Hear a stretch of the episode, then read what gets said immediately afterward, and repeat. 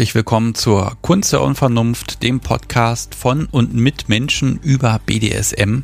Das hier ist Folge 64 und mein Name ist Sebastian Stix. Hallo. Vor einigen Wochen hat mich Mary besucht und wir haben geredet. Sie ist Anfang 20 und hat sehr schöne und auch andere Erfahrungen gemacht. Und diese Folge werden vor allem junge, aktive BDSMerInnen verstehen, denn es geht um Grenzen. Was für Grenzen braucht man als Sub eigentlich? Wie legt man die fest? Wie kriegt man es hin, dass alles, was man macht, gut tut? Und warum sind eigentlich die Sachen, die außerhalb dieser Grenzen liegen, so interessant und verführerisch? Und wann ist es an der Zeit, diese Grenzen zu erweitern? Ist ein schwieriges Thema, aber mit Mary habe ich nicht nur darüber gesprochen, sondern auch über Baumarkt, Zubehör, Medien und, und, und. Ach, müsst ihr einfach selber anhören. Ein kleines bisschen Hausmeisterei habe ich auch noch. Das gibt es ja normalerweise immer in den Live-Folgen, jeden zweiten Donnerstag um 20.30 Uhr. Aber ich muss heute mal dringend erwähnen, dass wir hier zwischen den Jahren das Büro ein bisschen renoviert haben und seit gestern hängen hier so neue Schallschutzplatten an den Wänden und der Klang sollte ein ganz anderer sein. Deshalb einfach heute mal vielen, vielen Dank für die ganze Unterstützung im letzten Jahr. ist echt klasse, äh, denn ohne euch wäre das jetzt hier nicht möglich gewesen. Und ja, jetzt macht das ja schon ganz anderen Spaß, weil ich hier nicht mehr in der Bahnhofshalle sitzen muss. Ansonsten teilt doch einfach, dass es die Kunst der Unvernunft gibt, gerne auf allen möglichen sozialen Medien, folgt dort dem Podcast, wie ihr möchtet, teilt und explizit dürft ihr auch alles retweeten, was ich da von mir gebe. Und ja, jetzt ist aber eigentlich genug Hausmeisterei. Los geht's mit Folge 64 mit Mary.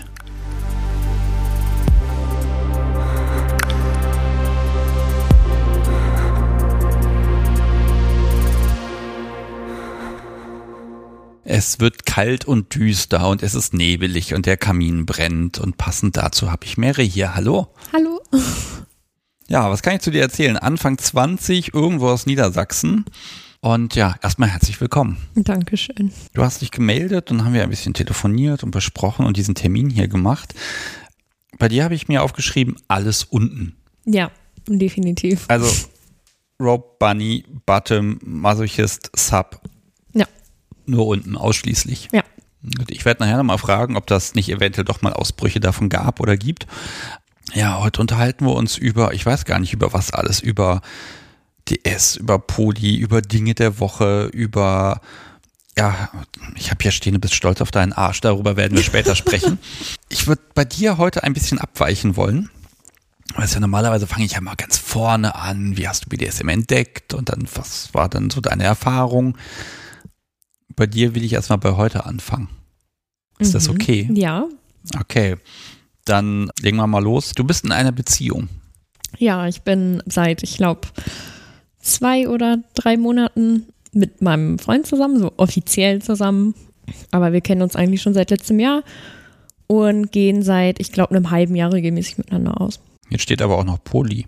Ja, da gab es letztens erst eine, eine Trennung. Das war, also ich darf da auch drüber sprechen. Das ist für alle in Ordnung, aber das war ein bisschen schwierig, ähm, weil das sozusagen mein, mein erster Polypartner war, mit dem ich das angefangen habe. Und das ist so ein bisschen in die Brüche gegangen.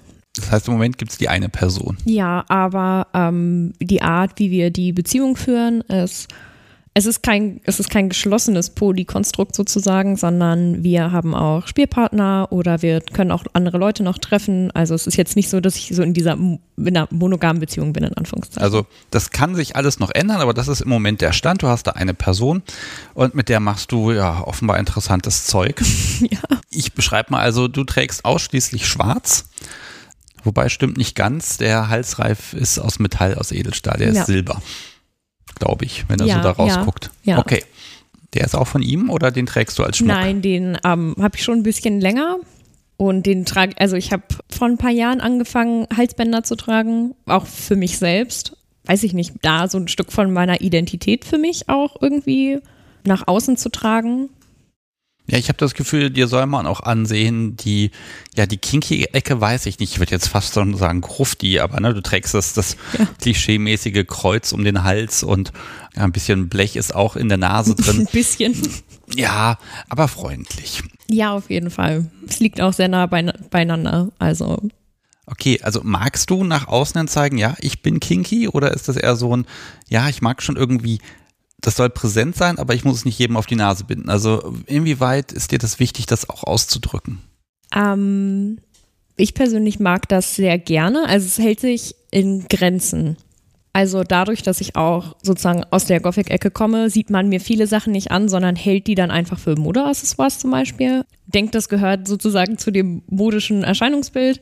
Aber ich habe tatsächlich relativ früh angefangen, das für mich auch mit Stolz nach außen zu tragen. Ähm, also ich glaube, das habe ich mit so 15 oder 16 angefangen auch dass ich dann gesagt habe, okay, ich gehe jetzt mein erstes Halsband kaufen und dann trage ich das auch. Und am Anfang habe ich mich mega geschämt, weil ich das Gefühl hatte, die Leute sehen mir das total an. Bis mir irgendwann aufgefallen ist, nee, das ist ja eigentlich gar nichts, gar nichts Schlimmes. Und die Leute bringen es eher nicht damit in Verbindung, dass ich kinky bin, sondern eher mit so, ja, okay, ist halt so ein Grufti-Ding. Ja, ist das nicht enttäuschend irgendwie? Ich meine, da trägst du den massiven Stahlhalsreif und keiner sieht's. Also es ist, es ist tatsächlich ganz interessant, weil als mein mein jetziger Freund mich auf Tinder angeschrieben, wir kennen uns über Tinder, als er mich über Tinder angeschrieben hat, war, glaube ich, eine der ersten Sachen, die er gesagt hat, oh, schöner Ring, weil er meinen, meinen Fingerring gesehen hat auf meinem Profilbild. Und dann war ich so, okay, dann weiß ich, was abgeht. Wenn ich Sachen an anderen Leuten sehe, erkenne ich das meistens auch, weil das sozusagen so ein bisschen aus dem Erscheinungsbild rausfällt. Wenn Leute zum Beispiel ein Halsband tragen, irgendwie aus, aus Leder oder aus Edelstahl oder so. Ähm, aber bei Gruftis wird es manchmal so ein bisschen schwierig, da die Grenze zu sehen zwischen, okay, das, das passt und es passt nicht. Ja, also auf der einen Seite haben sie uns was geklaut, auf der anderen Seite ist es aber auch so, dass es leichter fällt, äh, so rumzurennen. Ne? Also es ist so ein bisschen, es sagt nicht mehr ganz gezielt BDSM und schreit das so in die Welt, sondern man könnte sich auch rausreden, wenn man möchte. Ja, wenn man möchte. Ja. Würdest du das möchten? Nee, ich glaube nicht. Also ich hatte zum Beispiel weiß ich nicht mehr, ob ich das so intelligent finde jetzt im Nachhinein, aber ich habe ein T-Shirt, ist eine Nonne mit einem Ballknebel drauf und da steht Religion makes me gag. ähm, und das habe ich auch schon in der Schule angehabt. So in der 12. Klasse, in der 13. Klasse und auch auf Klassenfahrt.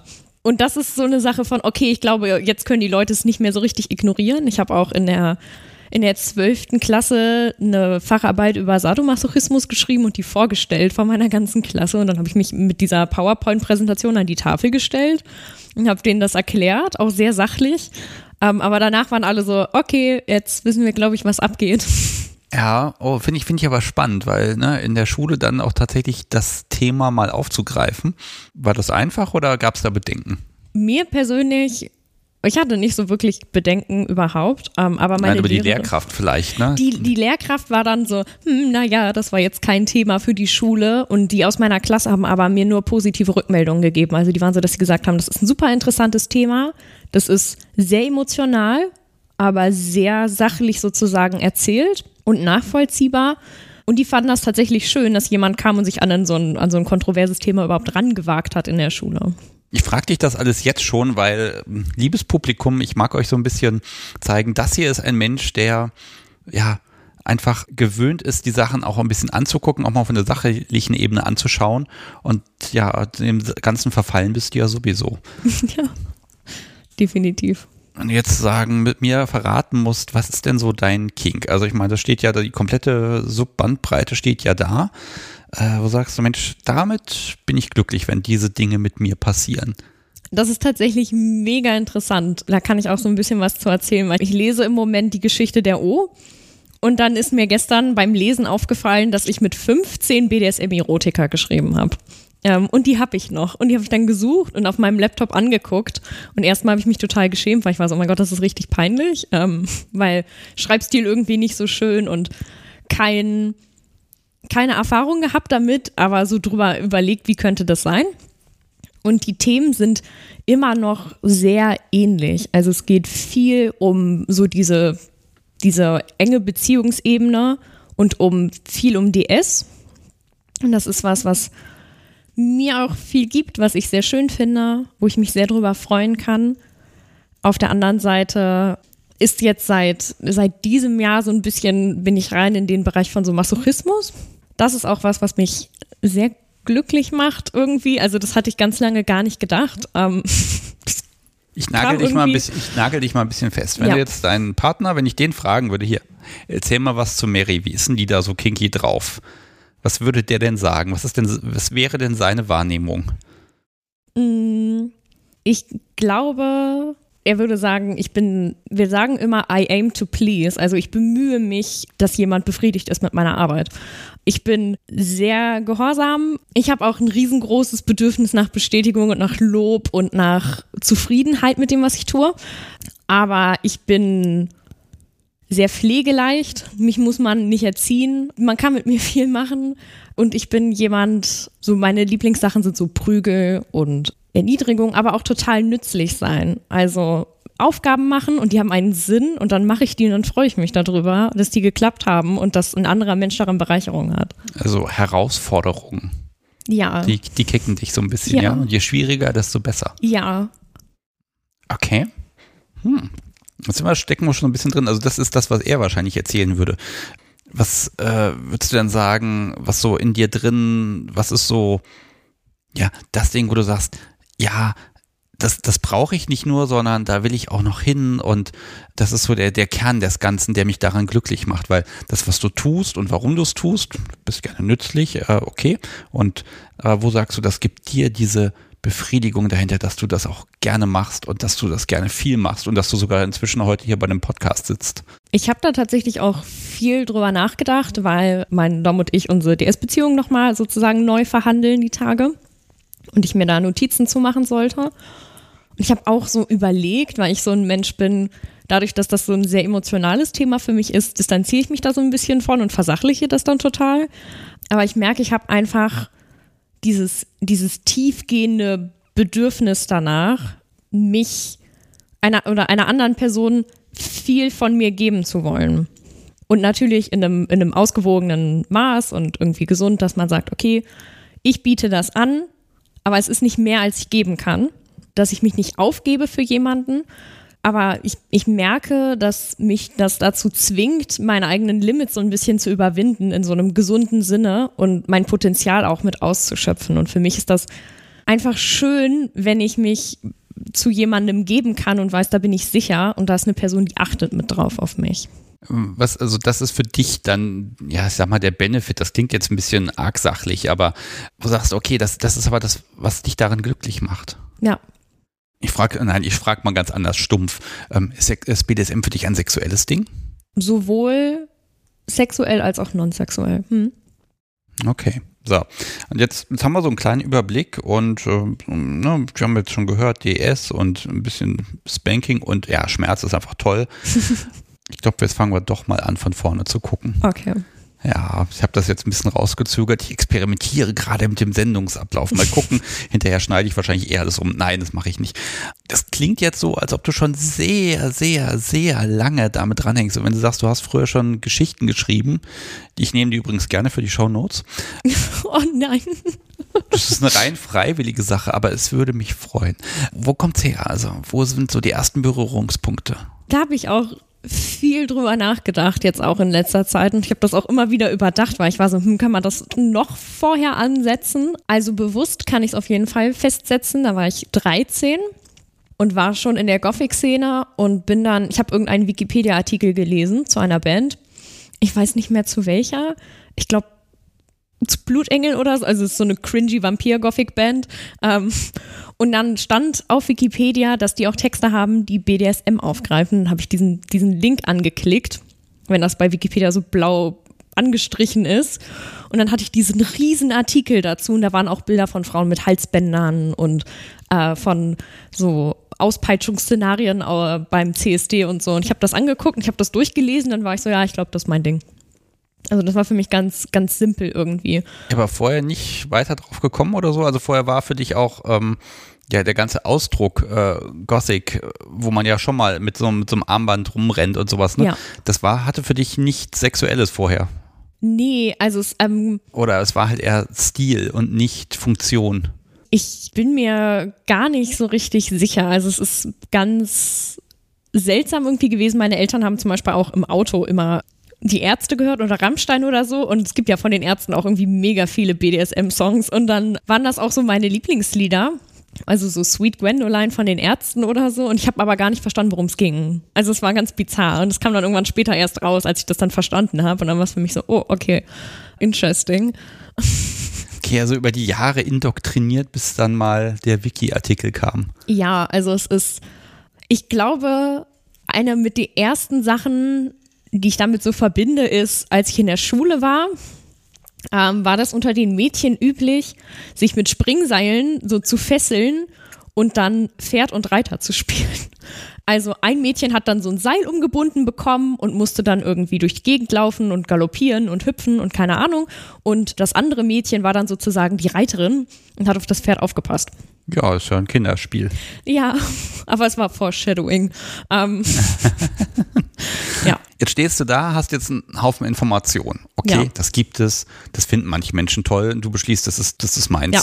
Fängt der Lesewahn an oder will, sagt man da nicht eher, oh, jetzt will ich das auch ausprobieren, weil das ist ja auch irgendwie ja, einfach geil. Ich meine, das muss man ja einfach dann, damit muss man ja irgendwas machen. Also ging das schnell oder hast du dir Zeit gelassen, da nochmal ranzukommen? Weil man hat ja meistens nicht jemand, den man anrufen kann, sagen kann, ich habe einen Artikel gelesen, los, lass uns den Kram machen. Ich habe extrem viel auf so Wikipedia gelesen ähm, und generell auch gelesen. Und ich habe zu der Zeit auch viele Fanfictions gelesen. Und in dem Bereich von Fanfiction gibt es auch diese Überlappung von so, okay, da ist ein Fandom und da ist ein Kink. Und das wird ganz oft so überlappt. Ähm, dementsprechend hatte ich da auch irgendwie, auch besonders im Bereich von Gothic-Künstlern, hatte ich sehr viele kinky Fanfictions gelesen. Und dann gibt es ja auch, wenn man auf Wikipedia, also es gibt ja auch diese Wikipedia Rabbit Holes, dass man einfach immer weiter guckt, was an artverwandten Artikeln da ist. Und sehr viel an Musik auch geguckt. Also es gibt auf Wikipedia eine Liste, da steht dann drauf, okay, was sind BDSM-Songs? Und dann bin ich da in dieses, in dieses Rabbit Hole reingefallen von BDSM Media mit 13. Also Musik ist aber dann offenbar auch eine Brücke, weil das heißt, dass du plötzlich Musik, die du schon kennst, wiederfindest, die ja. aber neu bewerten musst. Ja, ja, genau. Schockierend. Aber Musik spielt in meinem Leben eine ganz, ganz große Rolle und hat ganz viel an Entwicklung mitgetan bei mir. Ähm, also ich bin auch über Musik in die Gothic-Szene rein. Musik ist für mich irgendwie was ganz Wichtiges. Dementsprechend war das sehr interessant für mich. Und ich habe bis heute auch richtig BDSM-Musik-Playlisten bei mir auf Spotify gemacht und so. Also es ist wichtig für mich, ja. Kann, kannst du beschreiben, was dich darin berührt? Weil nur weil es das Thema gibt, dann ist halt das Thema. Aber gibt es da etwas Spezielleres, wo du sagst, okay, das trifft es etwas genauer? Oder ist es einfach nur Musik und das Thema und ich bin glücklich? Da, da kommt diese, diese Überschneidung von, okay, Musik aus der Gothic-Szene, wo ich mich sowieso sehr wohl fühle, mit der Überschneidung von Kink, was ich sehr interessant finde und womit ich mich sehr wohl fühle. Und dann kommt da so mega was Schönes raus irgendwie. Ja, Gibt es so einen absoluten Favoriten, der sagt, der beschreibt das ganz gut für dich? Ich bin mir nicht ganz sicher, aber ich habe, also ganz lange war die Beschmut meine Lieblingsband und die sind ja auch sehr in diesem Bereich unterwegs. Nein, überhaupt Nein. nicht. um, ähm, und das fand ich immer sehr schön. So spontan fällt mir, glaube ich, keiner ein, aber es ist also ich habe so ganz viele Sachen, die so in meinem Kopf rumfliegen und ich bin so, oh, ich möchte jetzt meine 14 Stunden Playlist auspacken, aber Ja, wir können ja mal gucken, ob wir nicht ein, zwei, drei Sachen dann hier einmal in die Shownotes reinpacken. Dann kann man das so ein bisschen im Hintergrund okay. dudeln lassen, während man die Folge hier hört. Ja. Okay, aber trotzdem haben wir jetzt erstmal den Schritt zu, ich will Wissen sammeln und dann, dann guckt man ja auch in welche Richtung. Also erstmal ich kann mir nicht vorstellen, dass du alles versucht hast zu lesen, weil das ist dann doch ein bisschen viel. Es gibt ja dann meistens doch Themen, die noch ein bisschen interessanter sind. Und weil du ja schon DS jetzt auch mehrfach erwähnt hast, aber wo, wo ist es, wo du, wo, wo es dich am meisten gepackt hat? Oh, das will ich probieren und das, das, das kribbelt an, auch wenn ich darüber lese. Weiß ich gar nicht. Also es war irgendwie ein bisschen, also es war danach auch so komisch, weil ich bin dann relativ früh danach auch in eine Beziehung mit einem anderen Menschen rein und der war ein bisschen älter und der war da gar nicht so interessiert dran. War das deine erste Beziehung? Ja, genau. Ich habe den auch, ich habe ihn auch gefragt, ob ich hier sprechen darf darüber und er, ist, er war so, ja, okay, mach das und wir sind halt mittlerweile auch Freunde und er freut sich total, dass ich das mache. Aber also es war halt so ein bisschen, es war an sich keine gesunde Beziehung. Das wissen wir auch beide. Also einfach generell so vom Grundsetting her. Und ich weiß zum Beispiel, dass ich immer wieder kam und war so, hier sind Themen, die mich interessieren. Ich war auch zu dem Zeitpunkt auf Tumblr und damals durfte man auf Tumblr noch Porn posten. Darf man heute nicht mehr, weil Jugendschutz und Tumblr wurde gekauft und keine Ahnung. Ich weiß nicht, kennst du Tumblr? Ich kenne Tumblr, ich weiß auch inzwischen, also mir wurde hier vor ein paar Wochen auch schon gesagt, dass das wohl wieder okay ist, aber die machen kein Aufhebens drum. Das heißt, die Suche ist wohl nutzlos, aber auch da gibt es wohl Möglichkeiten, weil das ist halt der Da Grund, warum es Tumblr gibt, um Himmels Willen. Ne? Ja. Und ähm, äh, da geht man halt, ja, ich glaube, das ist nicht weniger als früher. Also da sind sie offenbar zurückgerudert, aber das, wir wollen ja hier keine Quellen nennen. Ach Quatsch, geht alle auf Tumblr, da gibt's wunderschöne Bilder von, äh, von Menschen, die ihren Garten machen und so. Ne? Das ist da echt schön. ähm, Ja, und ich war mit äh, 13 schon auf Tumblr und ich habe da mal ganz viel zu über so Petplay gesehen zum Beispiel. Und dann kam ich immer und war so, mein Gott, ich möchte so dringend Petplay machen. Und mein damaliger Freund war dann immer so, dass er gesagt hat, nee, das ist irgendwie weird. Das ist irgendwie komisch, mach mal nicht. Und dann war ich so, okay, dann mache ich das nicht. Ähm, und dann wollte ich irgendwann auch nicht mehr drüber sprechen, weil das, ich hab, kam immer ganz begeistert und diese Person war immer so, hm, naja, eigentlich nicht so. Und es ist dann ein bisschen schwierig gewesen. Und als ich mich dann getrennt hatte, hatte ich ihm auch ganz klar gesagt, ja, ich mache das jetzt. wie, wie lange ging denn die Beziehung? Ich glaube so eineinhalb Jahre. Okay. Das heißt Ähm. aber anderthalb Jahre hast du quasi Wissen angesammelt, Ideen angesammelt, hast auch den Mut gefunden, die zu präsentieren. Ja. Und dann immer nö. Das heißt, du hast, äh, ja, ich sag mal, den Akku sehr arg überladen. Ja, es war auch, es ist, es ist so, ich bin, ich bin eine Person, ich kann mich sehr intensiv für Dinge begeistern und ich möchte dann ganz viel darüber sprechen. Und das ist dann, wenn mich das total bewegt, dann will ich da ganz viel drüber reden können. Aber gab es ja nicht mal so, so manchmal, gibt es ja dann doch Kompromisse, so, ein- so ein kleines bisschen, so ein Funke der Hoffnung, wo mal was irgendwie passiert ist? Nö, Gar nicht. nee. Okay. Ich hatte, ich hatte mich dann getrennt und hatte dann eben auch zu meinem Ex-Freund gesagt, ähm, so, ja, ich mache das jetzt.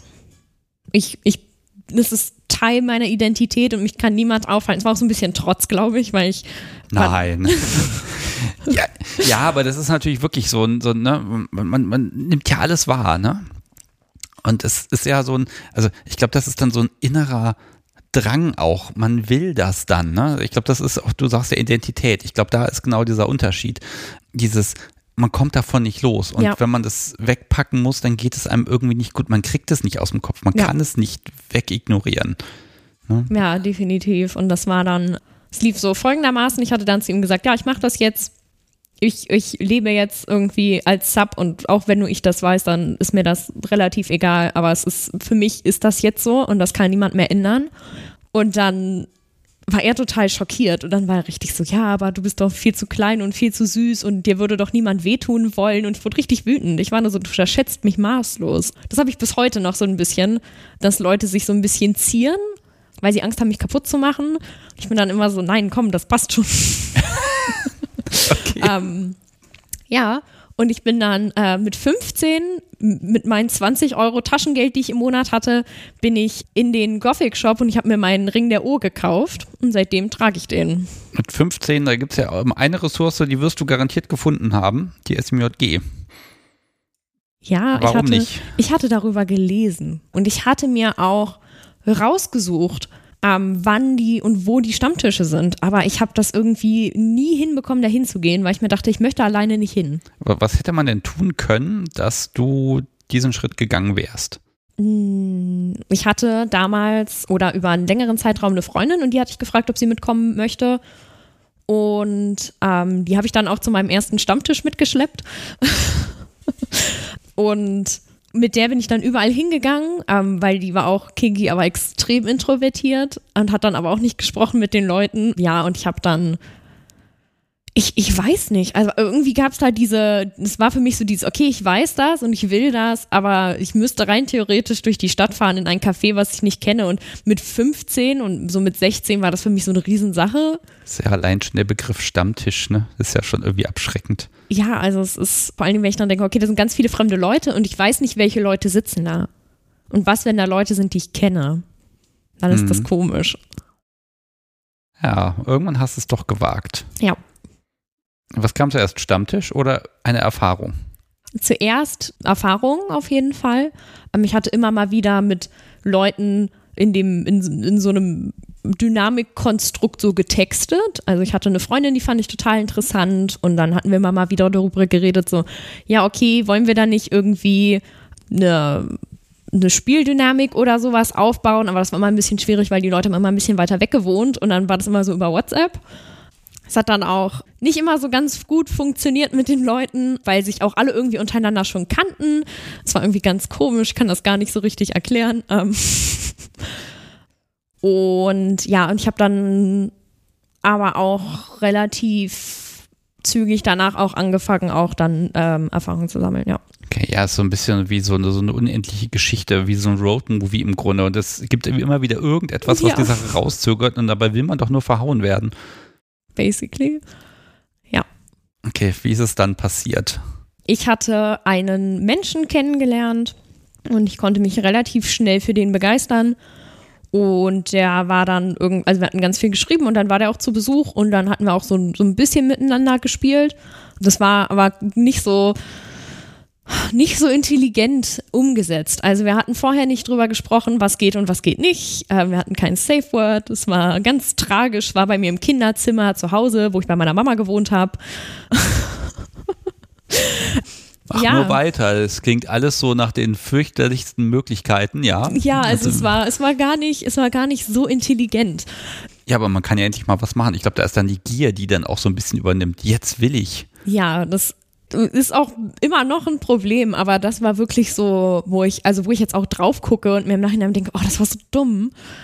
Ja. Aber die Theorie, Safe Word und dass man einen Konsens herstellt, die hattest du ja schon.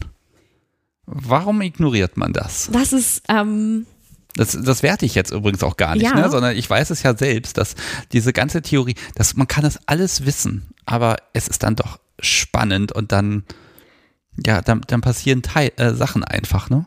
Ich gucke auf diese Gesamtsituation drauf oder auf, auf alle Sachen, die ich so gemacht habe, die nicht so klug waren und denke mir so, naja, man konnte es nicht besser wissen, so, weil man hatte keine Erfahrung und alles, was man, ich war auch so eine Person, ich habe mir auch dann über YouTube alles reingezogen, was es gab an so Educational Content und ich habe ganz viel gelesen auf so Internet-Webseiten und ich war so ganz begeistert. Aber letztendlich ist es egal, wie viel man sich anschaut, bis man dann wirklich anfängt. Und da war es echt so ein, so ein, oh, ich bin so überwältigt davon und ich habe so, ich habe da so richtig Bock drauf und ich habe schon so lange gewartet und ich habe das noch nie gemacht und jetzt ist da diese, diese Tür offen und ja, vor allem, ne, man, vor allem, man hat ja noch nicht die Gewissheit, gefällt mir das dann wirklich? Ja. Ne? Ich frage das inzwischen ganz gern, die Perspektive, wenn du jetzt im Kopf Fantasien ausgearbeitet hast. Ja. Welche, aus welcher Perspektive hast du das gesehen? Aus deiner oder eher von außen oder vielleicht aus der Seite von Top ist. Man kann das ja selbst als Sub kann man ja die Sicht von Top haben, weil einem ja gefällt, wie jemand unten ist. Ne? Ja. Also kannst, weißt du das noch? Tatsächlich eher von außen. Und ich glaube, ich weiß auch ungefähr, wo das herkommt. Ich bin nämlich mit irgendwie 13 auf YouTube gewesen und ich bin dann über den Trailer von Secretary gestolpert. Ähm, das hat mich irgendwie ganz doll geprägt, dieses Bild von Maggie Gyllenhaal, wie sie diesen, diesen, diesen Pranger trägt diesen, diesen Kaffee serviert und die Sachen aus den, also einfach, das war für mich so dieser, das war ein ganz besonderer Moment, aber ich habe sie gesehen und ich war einfach, ich war einfach überwältigt davon, wie schön ich das fand und wie elegant und wie beeindruckend. Ja, also die Menschen, die es nicht kennen, es ist wirklich ein erhobenen Kopfes, nicht irgendwie mit gesenktem Kopf und dann schleicht sie da durch die Gegend, sondern erhobenem Kopfes, routiniert durch die Tür, wozu sie natürlich alles erstmal ein bisschen drehen muss und es wirkt wirklich, ähm, ja, perf ja, perfekt choreografiert im Grunde, ne? Und selbstbewusst und ja. glücklich. Und das, und das kriegen die in diesen zwei Minuten. Länger ist das, ist das in dem Film gar nicht. Kriegen die eigentlich ganz gut eingefangen. Sie ist da auch in dieser, in dieser Filmszene eben auf der Höhe sozusagen ihrer Unterwerfung und sie ist einfach, sie ist einfach beeindruckend. Und ich war einfach davon total eingenommen. Ich fand es auf der einen Seite mega weird, was ich da gesehen habe an Filmausschnitten und ein bisschen abschreckend, weil mir der ganze Kontext gefehlt hat. Und ich war irgendwie 13, ich war so, mein Gott, was passiert da alles? Aber wie sie, wie, wie stolz sie ist und wie, wie eindrucksvoll, das ist mega hängen geblieben. Und seitdem ist viel, was ich so an, an Planung mache oder was ich so überlege an Dingen, was könnte man tun, auch viel von außen, dass ich dann drauf gucke und mir denke, okay, da gehören irgendwie zwei Leute zu oder auch mehr und wie könnte man das gut umsetzen? Ja, ich glaube, der Trailer ist auch ein bisschen verstört, weil als ich, ich glaube, letztes Jahr war das, da habe ich ja mit Marina zusammen nochmal diesen Film geguckt und da haben wir ja so ein Voice-Over eingesprochen. Mhm. Das heißt, man kann sich unser Gelaber anhören, während man den Film laufen lässt. Und im Trailer habe ich aber immer wieder gesehen, diese Szene, sie kniet auf dem Schreibtisch, er installiert den Sattel auf ihrem Rücken und ja. äh, steckt ihr noch die Möhre in, in den Mund. Ja. Und wenn man das dann alles da so in einer Minute kompakt zusammen hat, Gott, total schwierig. Ne? Also der ist halt wirklich auf Effekt aus, der Trailer. Also der ist ja. unglaublich gut gemacht, um neugierig zu machen, aber einordnen ist da nicht. Ja, ich fand das dann auch ganz, ganz spannend, als ich den Film das erste Mal gesehen habe. Da war ich vielleicht 17 oder 18 oder so. Ich glaube doch eher 18. Und ich musste meine Mutter bitten, dass sie mir ihren Amazon-Jugendschutz-Pin gibt damit ich mir den Film überhaupt angucken kann auf Amazon Prime. Es war ganz peinlich, weil ich musste dann meiner Mutter erklären, warum möchte ich mir diesen Film überhaupt angucken. Ich habe gesagt, ach, das ist mir einfach ganz wichtig. Ähm, ich habe mir danach auch ein eigenes Amazon-Konto erstellt. Es war alles ein bisschen peinlich. Und ich weiß, ich habe diesen Film gesehen und ich habe ich hab auch geweint, als ich den gesehen habe, weil ich das also auf der einen Seite gucke ich den Film an und sage, okay, ist ein bisschen weird, die haben kein Safe Word, die haben nie darüber gesprochen, was sie da eigentlich machen, deswegen eskaliert alles so komisch und irgendwie haben beide Angst davor, was sie tun, aber sie haben da auch mega Bock drauf, aber sie haben auch Angst und sind so überfordert damit. Aber die, dieser, dieser Willen, den sie an den Tag lebt, um an diese Person ranzukommen, den fand ich total bemerkenswert und dass er das dann sozusagen belohnt, das war für mich total schön und dass er sie so doch auch ja bedingungslos mag. So. Könnte ich jetzt fast spekulieren, dass es so ein, hat einen gewissen Vorbildcharakter für dich. Es war, also es ist. Stolze Unterwerfung. Ja, ja, genau. Also es ist, ja, das fasst es ganz gut zusammen. Okay, großes Ziel gesetzt. Gucken wir mal. So, jetzt hast du, wir waren ja stehen geblieben, du hast da den Menschen in dein Kinderzimmer eingeladen. Ja.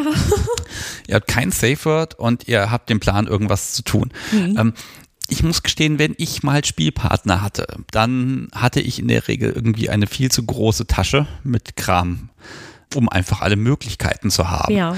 Aber jetzt hast du da jemanden, hat der Mensch seine Tasche erstmal abgestellt oder was habt ihr gemacht? Oder habt ihr erstmal einen Kaffee getrunken? Das, also wir hatten, wir waren auch, glaube ich, so, also wir waren auch verknallt ineinander ähm, oder fanden uns ganz gut ähm, und hatten irgendwie vorher ganz viel miteinander gesprochen und äh, geschrieben und telefoniert und geskypt und also es gab schon diese zwischenmenschliche Ebene, die da auch erfüllt war, auf jeden Fall. Also es war nicht so dieses, ich lerne irgendwie jemanden Fremdes kennen und sag dann, Mensch, toll, komm doch mal vorbei zu meiner Mama nach Hause. Nee. genau, und es, also es war so dieses, okay, man war ganz excited, man hat sich gefreut und man hatte ganz viel geskypt miteinander und man fand sich total toll und hat dann natürlich auch Sachen extrem überstürzt. Also dieser. Moment, Moment, ihr habt ja. geskypt. Mit Video. Ja. Und ihr habt dann auch schon gespielt? Nein. Warum denn nicht? Das gibt ja die Gelegenheit, kleine Aufgaben stellen und dies und das und schon mal so ein bisschen vorfühlen. Also, okay, du schüttelst hier so leicht Nein, entgeistert also den, es, den Kopf. War, Warum macht man das nicht? Äh, weiß ich nicht. Also, es war halt einfach so hm, in dem Moment, glaube ich, gar nicht so eine richtige Option, weil es war einfach so ein, oh wow, wir sind so verknallt ineinander und irgendwie voll jung und wir haben, sind so Teenager und Okay. Ja, aber als der Mensch dann da war, da kam ich nämlich gerade gedanklich so drauf, sehr überstürzt. Also er hatte gleich ein Halsband mit, das dann auch mein Halsband war aus Edelstahl. Also es war so ein massiver Halsreif, ähm, irgendwie so hoch und so dick und metallisch und mit Ohrring und mit Magnetverschluss und. Okay, der Mensch hatte also schon Erfahrung. Nein nicht okay, wirklich. Okay, also heißt, er hat gegoogelt und sich informiert und dann hat er erstmal geshoppt. Ich habe keine Ahnung. Also okay, so, so ein Ding ist ja auch, also du hast gerade wirklich so gezeigt, Höhe zwei Zentimeter, vielleicht sogar drei und ne, Materialstärke halb, wirklich dick und schwer. Ja, und ja. Ähm, wir hatten zum Beispiel auch so Handschellen, die bestanden, die bestanden aus zwei Halbkreisen sozusagen und dann war da in der Mitte ein Stift mit einem Vorhängeschloss. Mhm. Und die waren aus massivem Edelstahl.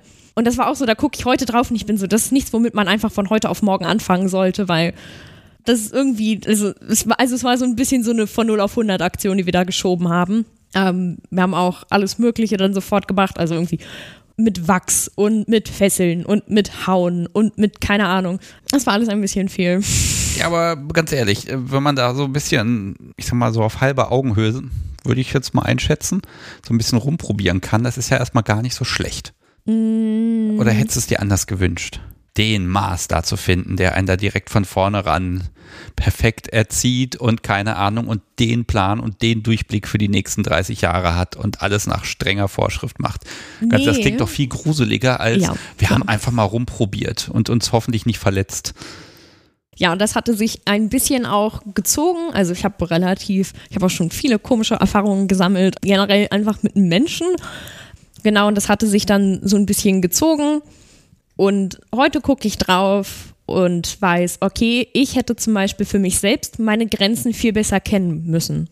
Ich hätte, also es ist nicht so dieses, ich gucke drauf und ich sage, wuhu, irgendwie sind alle Leute doof, mit denen ich das gemacht habe, weil das so viel schiefgegangen, sondern es ist eigentlich, ich gucke drauf und ich sage, ja, ich wusste es tatsächlich nicht besser und ich bin da auch so ein bisschen so ein bisschen vorgeschädigt, ähm, dadurch, dass ich, ich komme aus einem Haushalt, der so ein bisschen schwierig ist und da durfte ich nie richtig lernen, Grenzen zu ziehen. Und wenn man dann mit dieser, ich gebe mich selbst für andere Leute auf, ich bin ein People-Pleaser, ähm, Hauptsache es gibt keinen Konflikt, Hauptsache andere Leute sind zufrieden, also sehr sich selbst aufopfert für andere Leute und das gewöhnt ist und kommt dann in eine DS-Dynamik rein oder in eine Spielbeziehung, ähm, dann geht das echt nach hinten los, weil man halt sagt, okay, ich kenne meine eigenen Grenzen gar nicht und dementsprechend kommt es dann schnell zu Situationen, wo man erst im Nachhinein zum Beispiel merkt, okay, es hat mir nicht gut getan. Ich, ich finde, wenn man die allerersten Erfahrungen macht, dann dann, also erstmal klar, der gibt, ist dieser Moment, das erste Mal wird einem tatsächlich ja eine Form von Gewalt angetan, das will mhm. man ja. ja. Besteht ja bis zu diesem Moment immer noch die Chance, dass man das vielleicht gar nicht toll findet. Mhm. Gibt es da einen Moment, wo du sagst, oh ja, das ist genau das Richtige? Selbst wenn du jetzt im Rückblickend sagst, das waren vielleicht keine ja, vor, vorbildlichen Erfahrungen, aber gibt es so ein, okay, jetzt bin ich dann doch angekommen und ja, das ist es. Gab's das? Hm, finde ich, finde ich schwierig irgendwie. Also ich weiß, dass es in dem Moment auf jeden Fall was war, was ich sehr toll fand. Aber da hängt so ein bisschen für mich so ein, so ein Schleier drüber von, okay, ist mir jetzt irgendwie nicht mehr so, oder kann ich nicht mehr drauf gucken und sagen, okay, war einfach gut, sondern ich mache mir viel Sorgen, um die Person, die sozusagen da involviert ist, also um mich selbst. Die guckt drauf und sagt, oh Gott, das war aber keine kluge Entscheidung, die du da getroffen hast. Das war spannend, weil das ist eben nicht dieses, oh, wir haben gespielt, das war gut, das hat Spaß gemacht, sondern das ist ein, okay, ich bereue das jetzt doch ein bisschen, weil das, das, das, das, das. Ja. Und dem kann dein Gegenüber ja auch recht schlecht gerecht werden, weil ganz ehrlich, das Haar in der Suppe wird man immer finden. Ja, es ist vor allen Dingen auch in dem Sinne schwierig. Also, ah, ich weiß nicht, also viel, was drumrum hätte passieren müssen, das ist was ist, wo ich sage, okay, da gucke ich drauf und ich sage, Mensch, das war 10 von 10 oder war total, da fehlt ganz viel, also auch so an Sicherheitsaspekten und an Kommunikation und an Grenzen und auch an das Respektieren von Grenzen. Dementsprechend gucke ich drauf und es ist irgendwo zwischen okay, war viel, was ich für andere Leute gemacht habe, aber nicht für mich. War viel, wo es mir heute nicht mehr so gut mitgeht. Und viel ist in, in seltsamen Kontexten auch passiert, was ich so gemacht habe. Und das ist dann, gucke ich drauf und finde ich nicht so unglaublich gesund auch. Ja, aber trotzdem hat man weitergemacht. Ja. Also muss ja doch immer irgendwie was dabei gewesen sein, was dich innerlich berührt hat. Abhängigkeitsverhältnisse. Oh. also, oh je. ja, schwierig, schwierig. Ja, ich, ich habe das ja auch stehen. Das ist generell ein bisschen ein schwieriges Thema, aber mir geht es natürlich immer so ein bisschen auch um Motivation und aber auch diese Lernkurve. Ich ja. glaube, wie soll man das sagen? Also selbst wenn man keine Informationen von außen hat, der Mensch wird es irgendwie schaffen, Sex zu haben und Nachkommen zu zeugen. Die Natur hat das schon ganz ordentlich angelegt. Bei BDSM bin ich auch der Meinung, dass der Mensch, wenn er diesen, diesen Drang hat, dass er da irgendwie schon hinkommen wird. Ja. Und jetzt haben wir aber diese ganzen sozialen Gefüge, die sich herausgebildet haben, wie SSC und REC und Konsens herstellen etc. Am Anfang hört man davon, denkt sich, ja, ja, ich will doch nur ein bisschen hauen und machen und tun, so mal aus meiner Perspektive. Und dann kommt dann irgendwann die Erkenntnis, ja, eventuell ist das auch für dich ganz gut, wenn man vielleicht vorher mal ein bisschen spricht und wenn man bestimmte Regeln einhält, ja. weil dann hat man vielleicht auch langfristig Spaß mit jemandem. Definitiv, ja. Kam dann so bei dir der Schwung zu sagen, okay, ich etabliere diese ganzen, ich sag mal, althergebrachten Erfahrungen von anderen mal bei mir selbst? Ganz bewusst mache ich das tatsächlich erst seit, ich glaube, letztem Jahr. Ähm, vorher war es immer so ein, ja, okay, ich habe nie gelernt, eine Grenze zu ziehen. Ich mache jetzt einfach für die andere Person alles Mögliche, was die Person möchte, auch wenn ich daran keinen Spaß habe oder auch wenn es mir nicht gut tut. Also es ist nicht so gesund gewesen, es war nicht ausgewogen, es war wenig Kommunikation da über das, was machen wir jetzt, wie kümmern wir uns danach darum. Also das hat ist alles irgendwie hinten übergefallen. Und als ich dann raus war aus ja den, den Situationen, aus auch den zwischenmenschlichen Beziehungen, die damit zu tun haben, habe ich sozusagen von einem Tag auf den anderen entschieden, okay, ich bin jetzt Poli und auf einmal war mir das, auch weil ich sozusagen, ich hatte ähm, auch schon mit der Therapie angefangen und in der Therapie ganz viel aufgearbeitet und mir in der Therapie ganz viele Gedanken gemacht, okay, welche Grenzen habe ich eigentlich und welche Grenzen möchte ich haben und welche Grenzen möchte ich hochziehen und wie kann ich die behalten. Dementsprechend habe ich dann sozusagen letztes Jahr von einem Tag auf den anderen entschieden, okay, ich habe jetzt Grenzen und es ist mega viel Arbeit, aber ich setze die jetzt und ich überlege mir jetzt immer wieder ständig, wie kann ich die, wie, wie kann ich auf mich aufpassen und wie kann ich mir was Gutes tun.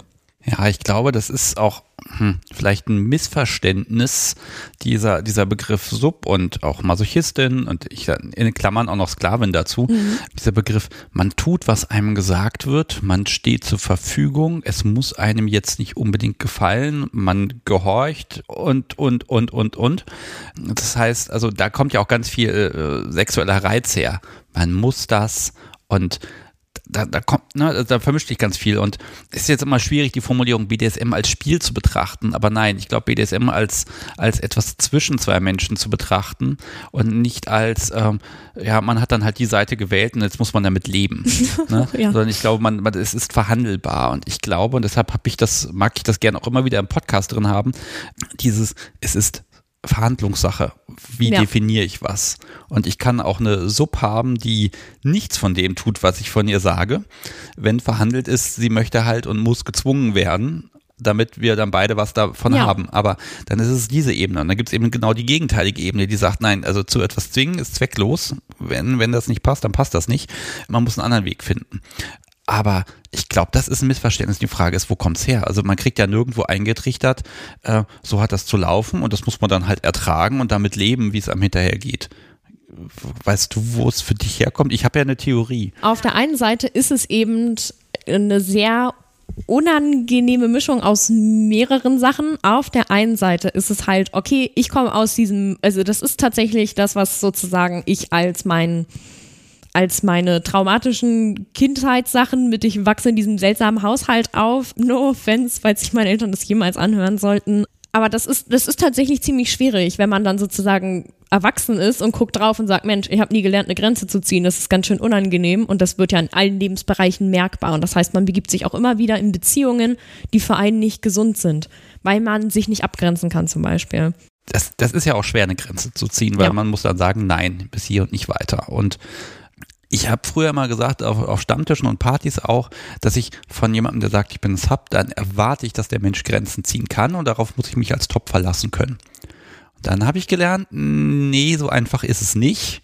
Das heißt, äh, mein, mein, mein Instinkt ging dann auch immer Richtung von, also zu Menschen hin, von denen ich dann gewusst, die wusste, die können Grenzen setzen, mhm. weil sonst war mir die Sache auch einfach zu heiß.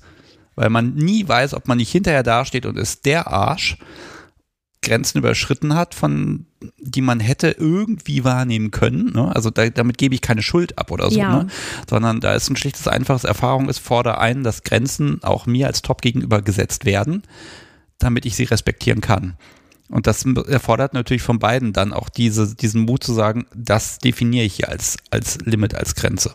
Ja, genau. Und das ist eben das, was ganz lange nicht passiert ist, was ich dann mir auch antrainieren musste, also wo ich in der Therapie viel geübt habe, wo ich irgendwie versucht habe, das mit in mein normales Leben zu nehmen, außerhalb meiner Therapiesitzung. Und was jetzt zum Beispiel auch was ist, was mich viel beschäftigt, weil ich drüber nachdenke, okay, da ist dieser Mensch in meinem Leben und den finde ich total toll. Ähm, und ich habe dieses Riesenbedürfnis, mich dieser Person zu unterwerfen. Aber welches Maß ist jetzt gesund? Oder wo, wo kann ich, wo muss ich auf mich aufpassen? Wo muss ich darauf achten, dass ich meine Sachen hinkriege, damit es spielerisch bleibt? Es soll also spielerisch bleiben. Vielleicht mal eine grundsätzliche Frage. Also BDSM als eher 24-7 ist erfüllend oder schon eine abgegrenzte Session? ich weiß, das ist schwer und gemein. Ähm, also Beides. Oder also, wo, wo sagt die Fantasie, das will ich, aber ähm, das ist halt nicht möglich. Das ist ja auch nochmal so ein Punkt. Das ist für mich tatsächlich auch gerade ein bisschen schwierig, weil ich merke, ich habe dieses riesengroße Bedürfnis, aber das ist irgendwie so nicht, nicht sofort direkt umsetzbar. Also ich, ich, ich würde, ich, ich weiß nicht, ich hätte, glaube ich, ich muss mich selbst ein bisschen ausbremsen. Auch auf der einen Seite, weil ich zum Beispiel meinen Partner nicht überfordern möchte damit. Dass ich dann sage, hier, hier ist alles, was ich dir zu geben habe. Mach mit mir, was du möchtest, weil so funktioniert, also es ist halt. Das ist ein fieses Lotteriespiel, nämlich, dass er dann möchte, was du gerade gut anzubieten hättest, dass er das ausgerechnet trifft. Es ist vor allen Dingen schwierig, dass ich sozusagen, ähm, es, ist, es ist viel Verantwortung auch von einer anderen Person und die kann ich der nicht einfach vor die Füße werfen. Und was ich meine, ist, dass ich sozusagen meine, meine Verantwortung für mich selbst trage. Ich kann auch ein Beispiel bringen. Mein Partner wünscht sich von mir Zahnputz-Selfies weil er weiß, ich habe ein Problem damit, mir regelmäßig die Zähne zu putzen, weil ich Depressionen habe. Aber also was jetzt zum Beispiel für mich, wenn ich das jetzt so auffriemel, diese Situation, das heißt für mich, diese Sache darf keine Therapiemaßnahme sein. Was ist es denn? Für mich, ich finde das einfach schön, aber ich weiß, selbst wenn er zum Beispiel keine Zeit hat, heißt das, ich muss mir trotzdem die Zähne putzen. Nicht, also ich weiß nicht, ob das irgendwie, ob man das nachvollziehen kann. Aber für mich ist die Verantwortung, selbst wenn ich ihm jetzt kein Bild mache oder keine Zeit hat, heißt das, ich muss mir selbst trotzdem noch die Zähne putzen können, ohne dass ich irgendwie dieser Aufgabe nachgehe. Es ist also eine Unterstützung, so den letzten Schritt auch zu gehen und das einfach mal zu machen. Aber es, es, darf nicht, es darf nicht die einzige Grundlage sein, warum ich etwas tue ich weiß nicht, ob das Sinn macht, weil wenn dann zum Beispiel, ich hatte da letztens mit einer befreundeten Sklavin drüber gesprochen, wo wir auch beide gesagt haben, ja, es gibt Sachen, die sind ganz, die macht man gerne, die sind sehr angenehm, aber es gibt Bereiche, die müssen trotzdem funktionieren. Einfach weil man sonst nicht mehr lebensfähig ist, wenn man aus dieser DS-Dynamik rauskommt. Ja, das ist vielleicht so ein Punkt, dieses, ähm, wenn alles ähm, gesteuert wird, kontrolliert wird, was ja hilfreich sein kann, dann hat man eben das Problem, dass man auch ein Riesensloch hat, wenn das eben nicht passiert. Genau, und das ist etwas, wo ich sage, okay, ich muss einmal für mich selbst Verantwortung übernehmen im Sinne von, ich muss meine Grenzen kennen, ich muss wissen, was möchte ich eigentlich. Auf der anderen Seite muss ich so gut auf mich aufpassen, dass meine sozusagen auch mentale Gesundheit nicht auf dieser, auf dieser DS-Beziehung beruht. Also, dass es nicht dieses Abhängigkeitsverhältnis gibt, wo ich dann am Ende rauskomme aus dieser DS-Dynamik oder aus meiner Beziehung und denke, Mensch, jetzt habe ich gar nichts mehr. Das ist, glaube ich, wirklich so ein Punkt, dass das sitzt dir auch wirklich im Nacken, ne? Dieses Ich muss, ich muss aufpassen. Ja. ist ja eigentlich das Gegenteil von dem, was du willst. Es ist halt in dem Sinne schwierig, weil ich weiß, okay, ich bin durch zum Beispiel psychische Erkrankungen vorbelastet in dem Thema oder ich war viel und oft in Beziehungen, die mir nicht gut getan haben, weil ich da nicht aktiv dran gearbeitet habe. Und jetzt bin ich zum Beispiel in dieser Beziehung mit diesem Menschen ich habe mich das erste Mal in meinem Leben vor der Beziehung wirklich lange damit auseinandergesetzt, was möchte ich von dieser Beziehung. Ich mag mal eine Sache einschieben, weil es ist natürlich, jetzt hören Menschen diese Folge und sagen, ja, okay, und ja, das ist ja bei Mädels auch eher das Problem, wenn die sub sind. Und äh, ich mag nochmal so ein bisschen Fokus drauf lenken, nee, das ist völlig geschlechterunabhängig. Also auch gerade Jungs, die äh, unten spielen äh, möchten, äh, die laufen im Prinzip alle in die gleichen Fallen rein. Ne? Also da kann man es nicht dran festmachen. Der Punkt ist nur so ein bisschen, das ist dann so ein, ähm, ich glaube, äh, bei, bei der Kombination äh, Fem, Femdom, Male Sub ist es ein bisschen tolerierter, weil man ja den Männern im Prinzip mehr äh, irgendwie gesellschaftlich mehr, ich weiß nicht, irgendeine innere Stärke oder sowas dazu mutet. Ich habe keine Ahnung ich glaube inzwischen jetzt nach drei Jahren Podcast äh, von stimmt gar nichts. Betrifft einfach jeden immer gleich. Äh, man mag mir da widersprechen, ich bin gespannt. Ich hatte, eben so ein bisschen geschaut, wo kommt das her, dass man die, äh, auf dieses, dieses äh, sich gehen lassen oder nein, dieses mit sich machen lassen drauf kommt. Ich habe ja so die leise Vermutung, wenn man so Geschichten liest und Pornos guckt und so weiter, da ist ja im Prinzip der, das, was der Geschichte die nötige Spannung gibt und auch den erotischen Reiz, das ist ja ganz oft diese, diese Ohnmacht, dieses überwältigt werden. Und das wird dann ja auch dort ja, überspitzt oder sagen wir mal ein bisschen, ein bisschen konzentrierter auch dargeboten, weil man kann es halt nicht in äh, 2000 äh, Seiten packen, sondern im Zweifel müssen auch mal 30 reichen. Und es soll ja trotzdem irgendwie schon gut sein. Ist das vielleicht das falsche Vorbild, wenn man sowas konsumiert? Man um, wird ja ähm. so geprägt irgendwie, auch wenn man es nicht merkt. Ich weiß es gar nicht so richtig. Also ich weiß, dass es jetzt mittlerweile zum Beispiel etwas ist, was mich an Medien teilweise auch abschreckt. Also ich habe die Geschichte der O gelesen oder ich bin jetzt sozusagen im, im letzten Kapitel angelangt und da ging es jetzt um so, ja, und dann kriegt sie ein Branding auf den Arsch. Und ich war nur so, oh Gott. Also, weil diese ganze Geschichte ist so geprägt von diesem Ohnmachtsgefühl von, ich tue was aus Liebe für diesen Mann, aber ich, ich, es wurde nie drüber gesprochen und es, wo, am Anfang gibt es gar keinen Consent in dieser Geschichte und ich war einfach überwältigt davon, weil ich war so, das ist alles ganz schön gruselig gerade weil für mich das schon so ein, so ein Hauch von so Übergriffigkeit hatte. Und ich weiß, dass diese Übergriffigkeit etwas ist, was diese Geschichte sexy macht. So, die ist da in diesem Chateau und sie weiß nicht, was mit ihr gemacht wird und uh. Aber ich habe drauf geguckt und ich fand das mega beängstigend, weil ich war so, oh Gott, da hätte man ja vorher mal mit ihr drüber sprechen können. Ja, ist immer so ein bisschen die Frage, ne? Einfach realistische Geschichten, wobei, ob die dann noch so viel Spaß beim Lesen machen, ich weiß es immer nicht, ne? Ja, aber ich, ich persönlich habe für mich dann auch festgestellt, das schreckt mich dann so ein bisschen ab. Und ich weiß, dass, also ich sitze dann nah und gucke auf dieser Perspektive raus von, würde ich das umsetzen wollen, dann müsste ich ja so viel Planung drumrum machen. Ich glaube, das ist was, was Leute dann wieder unsexy finden würden an so einer Geschichte von, okay, ja toll, jetzt sind hier 100 Seiten Planung und jetzt sitzen die zusammen und malen eine Mindmap darüber, was sie jetzt machen können. Ja, ich, ich glaube, das ist auch schwierig, weil in dem Moment, wo du hingehst und schreibst zum Beispiel erotische Literatur und packst die ganze Geschichte mit Consent und alles damit rein, dann wird dir auch eine kleine Übergriffigkeit, die ja der Geschichte Spannung verleihen soll, mhm. wird dir dann als, oh, das kannst du aber nicht schreiben, ausgelegt. Lässt du das alles weg? Ist es so fiktional, dass du das ohne Probleme abdrucken kannst? Also, ich glaube, dadurch kriegst du eine Menge Realismus mit rein. Ja. Und dadurch ist es weniger reizvoll, weil Fiktion ist halt so, davon kann ich mich innerlich wunderbar distanzieren. Das kann ich geil finden, aber ich weiß, es ist nicht realistisch. Ja. In dem Moment, wo es realistisch wird und dadurch auch diese Sicherheitsaspekte reinkommen, ich weiß nicht, würde ich es da noch lesen wollen? Also ich, ich, mir bereitet das tatsächlich Freude. Ich finde das schön. Also das dann so dieses auch, wenn man merkt, ah, die andere Person, die zieht da auch richtig Freude draus. Also es ist nicht so dieses, Frau wird gefoltert, wie in so diesen Hardcore-Pornos und dann weint die einfach nur und schreit, sondern so ein, man sieht richtig, Person, die hat richtig, oder wenn ich sehe, die hat, die hat da vorher, vorher richtig Bock drauf, dann ist das für mich so ein, oh schön, dann freue ich mich. Ja, da bin ich anders. Also wenn ich da äh, was lese, dann denke ich mir so, ah, das ist so ein, äh, in dem Moment, wo es dann diesen, dieses echt und ausweglos bekommt, dann, dann finde ich das schon gut und interessant. Ne? Aber das ist interessant. Ich spiele anders als das, was ich an zu konsumieren bereit wäre. Darüber muss ich mal nachdenken, verdammt. Jetzt hast du, ich glaube, bestimmt tausendmal das Wort Grenzen gesagt. Ja, sorry. Welche gibt es denn? Also, was zum Beispiel für mich ganz wichtig ist, was nicht betroffen werden darf von Spiel, ist meine Familie, meine Finanzen und zum Beispiel, was für mich wichtig ist, sozusagen mein, ich nenne es mal, beruflicher Alltag um mich jetzt nicht selbst zu doxen ähm, und zu viel preiszugeben.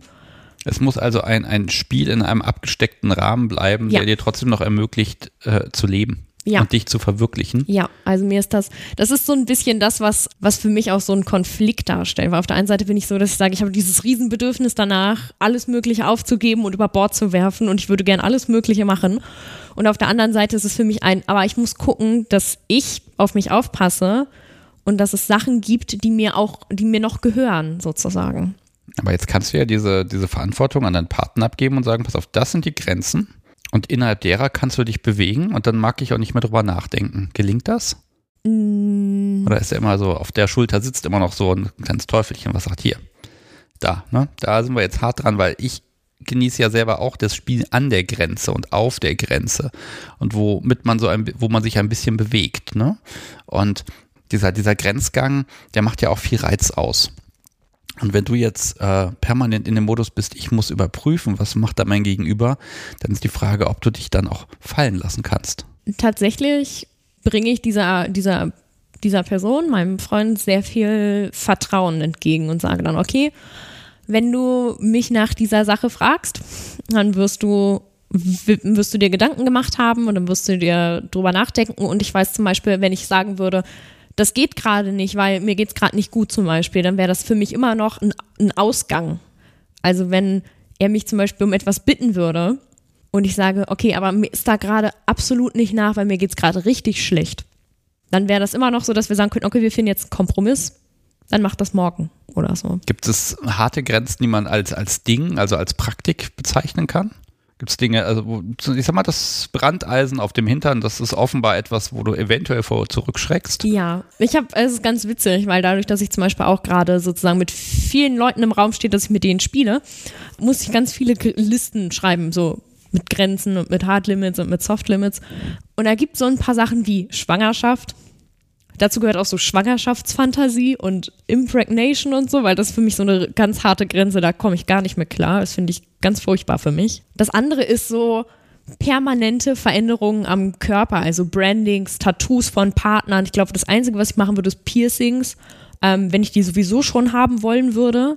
Aber ich würde niemals sagen, hier, such dir ein Piercing für mich aus. Was auch für mich als eine harte Grenze mit dazu zählt, ist, mir zum Beispiel die Haare abrasieren für einen anderen Menschen. Also ich habe einen Undercut, den darf mein Dom auch nachrasieren, auch in so einem DS-Setting. Aber wenn er sagen würde, ich rasiere dir jetzt den Rest ab, dann wäre das für mich absolut nicht in Ordnung. Das habe ich auch schon sehr oft verbalisiert. Damit wird dann auch gespielt in dem Kontext. Dann wird gesagt, ja, wenn ich das wollen würde, würde ich dir jetzt alle Haare abrasieren. Aber ich bin gütig und mache das nicht. Dann bin ich so, okay, voll heiß, lol. Danke. ähm, ja. Also ich glaube, du brauchst einfach Kontrolle über die Situation, über das Spiel. Und damit bist du ja eigentlich eher so auf der, der Top-Seite. Ich habe ein bisschen überlegt, was könnte denn die optimale Spielsituation für dich sein? Ein, ein möglichst devoter Service-Top wäre doch perfekt. Also nein, weil aber guck mal, da würde nichts passieren, wo da würde würde keine Grenze angekratzt werden. Du kannst ganz ganz genau sagen, das und das passiert in dem und dem Bereich.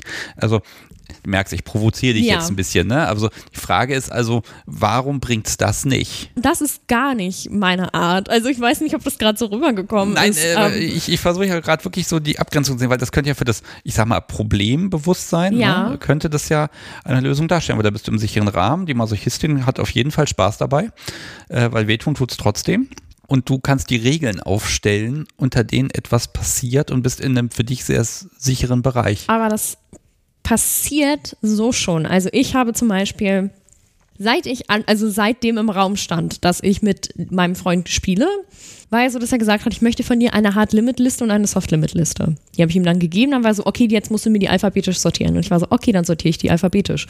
Und ich kriege die, seitdem wir uns treffen, jedes Mal oder fast jedes Mal wieder mit nach Hause, weil er sagt, naja, das hast du mir aber gerade gesagt, das findest du auch nicht gut, dann schreib das auf.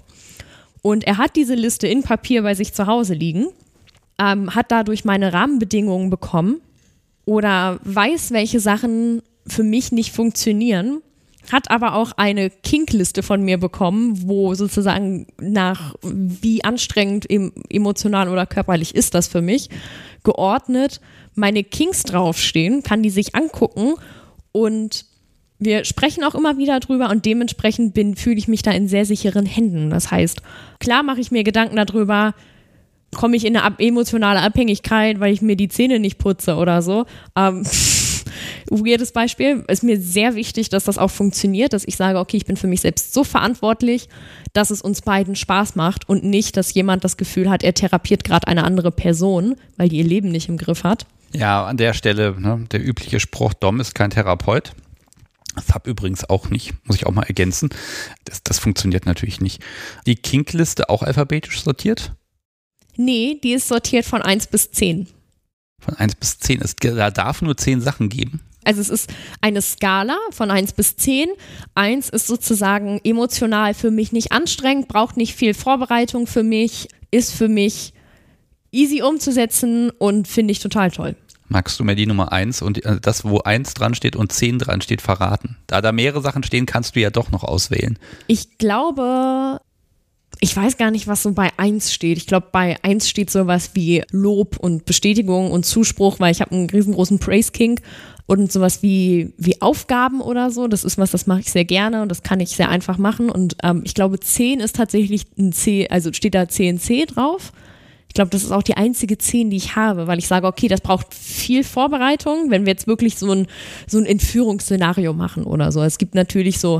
Magst du CNC nochmal übersetzen fürs Publikum? Ähm, Consensual Non-Consent, also im Sinne von, man hat sich vorher abgesprochen, dass es keinen, ach, ich weiß gar Keines nicht. Konsens bedarf.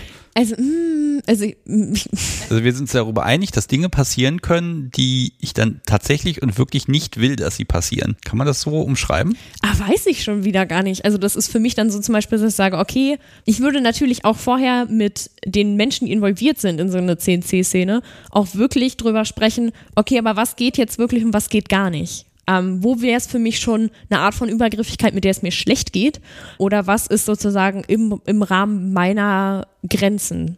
Okay, vielleicht frage ich da mal rein, wo hört für dich der Konsent auf? Also es kommt sehr auf die Person an auch. Ähm, Ja, vielleicht kannst du auch mir mit einem Beispiel das versuchen, ein bisschen näher zu bringen, weil das ist immer ganz schwer zu sagen, ja, ich habe Grenzen, es geht bis da und also es geht bis irgendwo hin und wenn dann der drüber ist, dann ist es nicht, manchmal ist es ja auch so ein, so ein Kipppunkt, ne, wo man wirklich rangeht und bis dahin ist es richtig toll. Und dann Ja. kommt noch so eine Kleinigkeit obendrauf, die, die auch dein Gegenüber möglicherweise als wirklich als Kleinigkeit auch betrachtet und für dich ändert sich dadurch alles. Also es gibt so ein paar Sachen, die sind mir persönlich sehr wichtig. Ich äh, habe keinen Sex mit Menschen, die ich nicht kenne. Und wenn jetzt in so einem CNC-Szenario zum Beispiel jemand sagen würde, lol, das ist mein Nachbar, den kennst du zwar nicht, aber an- der darf jetzt an dich ran, dann wäre das für mich nicht mehr in Ordnung. Weil also das wäre für mich dann schon wie, es gibt Leute, die finden das toll und das möchte ich gar nicht kingshamen, ähm, aber für mich wäre das total das furchtbare Horrorszenario. Und es gibt so ein paar Sachen, die sind für mich absolut nicht in Ordnung. Und ich bin zwar jemand, zum Beispiel, ich mag Erniedrigung sehr gerne, aber wenn zum Beispiel mein Dom in so einer CNC-Szene zu mir sagen würde, du bist wertlos oder du bist hässlich oder ich könnte jetzt dein Leben beenden, wäre ich so, okay, nee, das ist ein bisschen viel gerade, jetzt muss ich heulen. So. Äh, ja, äh, das, der, oh. Gibt Leute, also ich kenne auch Leute, die das machen und ich bin so good for you, aber für mich, ne. Jetzt haben wir ganz viel über, darüber gesprochen, was geht nicht, welche Erfahrungen hast du gemacht, wie schützt du dich, wie schützt du deinen Kink und deine Seele so ein bisschen. Wenn ich mir jetzt mal, wenn ich dich einfach mal frage, so eine, so eine gelungene Session, wo du sagst, ja, das, das hat mich, das war's. Wie sieht das aus für dich? Ich hatte letztens sehr gute, die mich sehr erfüllt haben. Da kann ich auch tatsächlich das, mein, mein Ding der Woche mit einbinden. Ja, bitte. Das Dann konnte ich bin ich sehr gespannt. leider in Präsenz nicht mitbringen. Ein Teil aus Organisations- und Zeitgründen, aber ich habe meinen Freund gebeten, ein Bild zu schicken. Ich bin gespannt. Ein Stöckchen. Das ist ein Plastikrohr aus dem Baumarkt.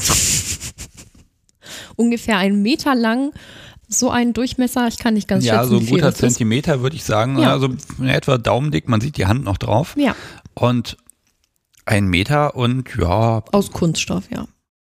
die sollen ja böse sein. Innen drin hohl oder? Mhm. Also ein Rohr. Ja. Okay, das Ding der Woche werde ich also das Rohr nennen. oder hat das einen anderen Namen bekommen? Ach nee, eigentlich nicht. Also es war, also da gehört einmal eine, eine ganz interessante Vorgeschichte zu. Ähm, wir haben den Flur gestrichen, der ist auf dem Bild auch drauf. Ähm, wir haben den Flur gestrichen und mussten halt in den Baumarkt, um diese Wandfarbe zu kaufen. Und ich bin dann natürlich durch den Baumarkt gelaufen und habe mir einen Ast abgefreut, weil da hängt ganz viel Zeug rum, mit dem man ganz viel coole Sachen machen kann und äh, alles angefasst. Irgendwie ich war so, oh, Ketten und uh und Seil und hier und habe mich total gefreut. Und mein Freund hat mich auch gebeten, dass ich folgende Geschichte erzählen soll. Wir haben geguckt nach so Stöckern und Rohrstöckern und alles, womit man Caning machen kann, weil wir beide noch keine Erfahrung mit Caning hatten zu dem Zeitpunkt und ich da aber total hype drauf war und das unbedingt machen wollte. Und ich habe dann aus Versehen einen Stock durchbrochen, so beim Anfassen. Der war irgendwie aus total sensiblem Holz und der ist dann einfach durchgebrochen. Ja, okay, also so ein, hm, so ein leichtes Stöckchen auch, Ich was habe- die da im Regal liegen haben. So Genau. eine Leiste wahrscheinlich Ich habe einfach. mich total erschreckt, fand das ganz furchtbar und wollte das verstecken. Und dann hat er gesagt, nee, wir bringen das jetzt nach vorne. Und ich habe mich richtig geschämt. Am Ende war das gar kein Problem. Aber ich fand das so furchtbar, dass ich diesen Stock zerbrochen habe. Genau, aber wir haben dann für 99 Cent diesen, diesen Plastikrohrstock gekauft, haben den gewaschen und desinfiziert und irgendwie geguckt, okay, splittert der oder was macht der und was für, wie sehen die Kanten aus und hatten dann eben so ein bisschen rumexperimentiert und haben mal geguckt, als wir den dann irgendwie hatten. Und einen Tag später habe ich ihn gebeten, dann Also ich bin dann immer so, dass ich nach Prügel frage. Ich bin immer so, oh, können, können wir jetzt ein bisschen Prügel machen, bitte? Weil. Bitte. Das ist auch der Begriff, den du gern benutzt, ja? Ja. Oh, da, da ist auch alles passiert. Also ich habe, kann ich auch gleich zeigen, habe ich, äh, ich habe aus Ich hasse Baumwollseil. Ich finde Baumwollseil ganz grausam. Ich werde Michael von Baumwollseil diesen Satz einmal schicken. Nein, damit also. er sich die Folge anhört. Ich mag Baumwollseil nicht, weil Baumwollseil zum Fesseln irgendwie nicht so schön ist. Und dann habe ich meine ganzen Baumwoll, Baumwollseile zerschnitten und habe Flogger draus gebastelt. Oh, und was für ein? Ein Baumwollseilflogger. Der ist tatsächlich sehr spontan entstanden und da habe ich einfach Paracord drum gewickelt und habe einfach aufs Beste gehofft.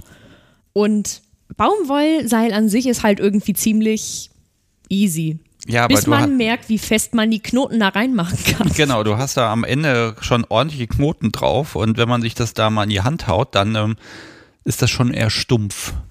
Das streichelt nicht, ne? Also zwar die Enden sind zwar hier ein bisschen ausgefranst. Das ne? zieht vor allen Dingen, wenn das einmal so über die Haut gezogen wird, also die Knoten sozusagen nicht draufhauen, sondern drüber, dann zieht das ganz schön. Also das zwiebelt richtig. Okay, also pass, pass auf. Ich versuche das ein bisschen zu ordnen. Also, Haue, du hast das Baumwollseil verbannt und daraus was Anständiges gemacht. Ja. Ich mache auch gleich mal ein Foto von dem guten Stück. Aber also, wenn, wenn du dich hauen lässt, ich sag, oder wenn du Prügel bekommst, ja. ähm, ist das für dich eher was auf Augenhöhe, so ein Akt, wo man einfach miteinander an deinem Körper was macht? Oder ist das was, wo du am besten ordentlich festgezurrt bist, jammern kannst, an Bewegungen am Wegrennen gehindert werden musst. Also was, was für eine Art äh, Spiel ist es in dem Moment? Weil es soll ja auch ein Spiel sein für dich. Ich habe da ein sehr tiefgehendes Bedürfnis nach. Ich frage da auch nach. Ich weiß, dass ich jetzt gerade sehr viel ausschweife, eigentlich um die eigentliche Frage rum, aber ich komme darauf zurück. Dadurch, dass das was ist, was ich so schön finde, frage ich immer nach. Also Prügel ist auch nichts, womit ich bestraft werde. Prügel ist etwas, was ich zur Belohnung bekomme.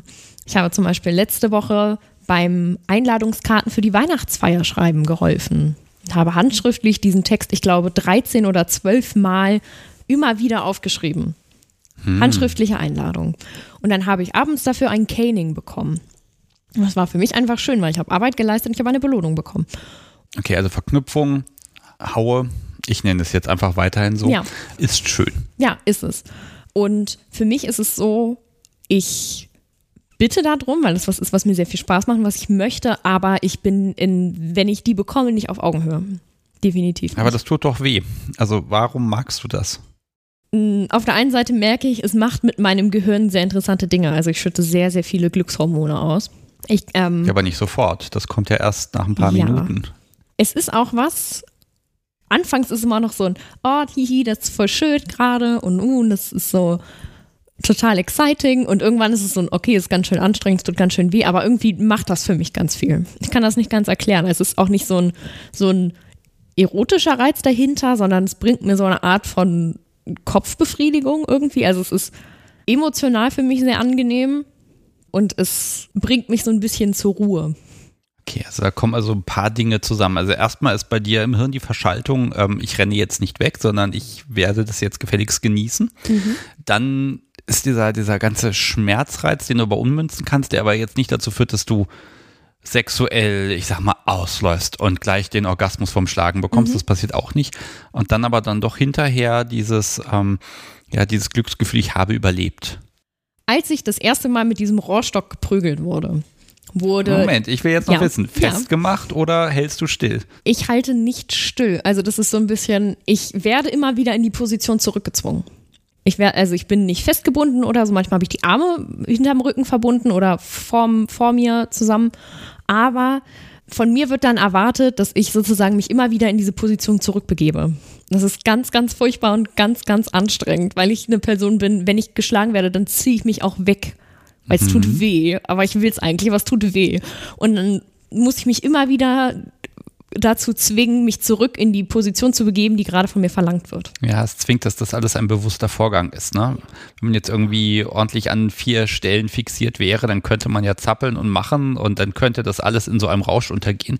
Es ist doch noch kontrolliert. Ne? Genau. Ne? Also es geht. Ich kriege manchmal das dann auch nicht mehr so ganz mit. Also ich merke, wenn es zu viel wird, aber es bewegt sich dann einfach in so einem angenehmen Rauschzustand von Glückshormonen. Ähm, und was zum Beispiel auch passiert, ich werde auch an den Füßen zurückgezogen, wenn ich versuche wegzukrabbeln. Ähm, oder es wird, ich werde mit dem Fuß festgehalten und nach unten gedrückt oder so. Okay, aber eher so auf dem Bett, so auf der weichen Bettdecke irgendwie Oder liegend oder, oder okay, aber nicht irgendwo an der Wand stehend. Nein. Okay. Weil ich stehe nicht gerne, wenn ich geschlagen werde, weil ich das nicht so ganz kann, weil ich dann so wegzucke und ich keine Lust habe hinzufallen. okay, du traust dir selber nicht. Nein. Okay. Ja, dann kommt jetzt das, der, der Kabelkanal. Als ich das erste Mal mit diesem Rohrstock geprügelt wurde, lief das folgendermaßen. Wir hatten uns da irgendwie drauf geeinigt. Ich hatte ihn gebeten. Er hat gesagt, klar, machen wir. Und ich habe das Warm-up mit diesem Vlogger bekommen, was keine gute Entscheidung war. Ich habe noch mal einen, der ist ein bisschen weicher. Mit dem kriegt man alles so ein bisschen. Ich hau mal ordentlich auf Ja. den Tisch hier drauf, Ja. dass man das mal hört. Mhm. So. Das Schöne ist, das schlägt jetzt zurück auf meine Hand, aber da merkt man gar nichts von. Aber ja, das, das Ding hat schon Wumms. Genau, damit wurde dann sozusagen aufgewärmt. Ähm, ich habe den auch noch mal ein bisschen länger und da sind dann sozusagen fünf Knoten in den Enden drin. So versetzt um so ein Stück. Einfach damit ein bisschen mehr Gewicht, ein bisschen mehr Zug kommt, damit der, ja, die Enden nicht vom Wind quasi davon getragen werden, damit das ein Der- bisschen präziser ist. Ne? Der tut auch ein bisschen weh, aber anders. Und dann habe ich eben diesen, diesen Rohrstock sozusagen, diesen Plastikrohrstock aus dem, aus dem Baumarkt, den ich den Tag vorher vorbereitet hatte, an allen möglichen Körperstellen bekommen.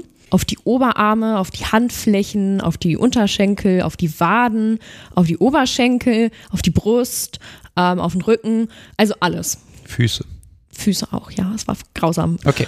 Aber ich habe sozusagen, ich habe gestern geduscht und ich habe, das ist jetzt, ich glaube, zwei oder drei Wochen her, dass ich diesen, diesen Stock abbekommen habe, das erste Mal.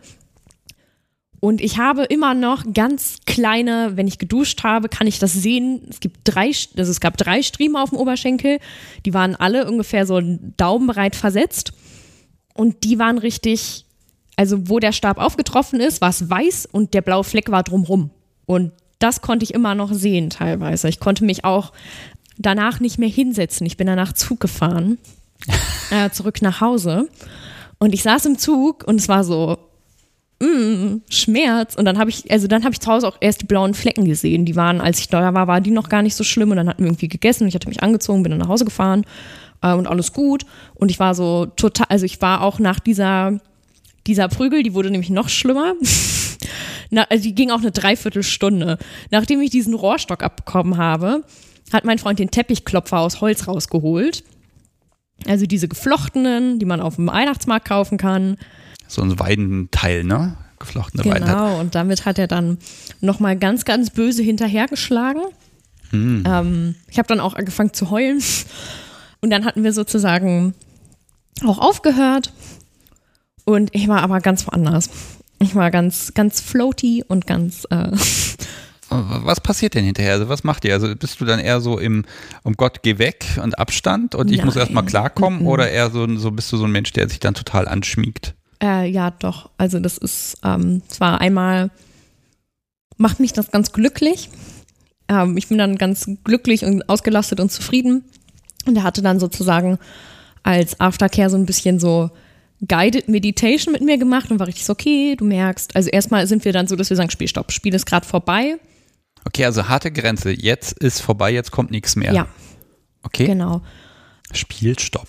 Ja, wie im Kinder, also wie in der Schule. Oh, das ist so eventuell ein wunderbarer Folgentitel.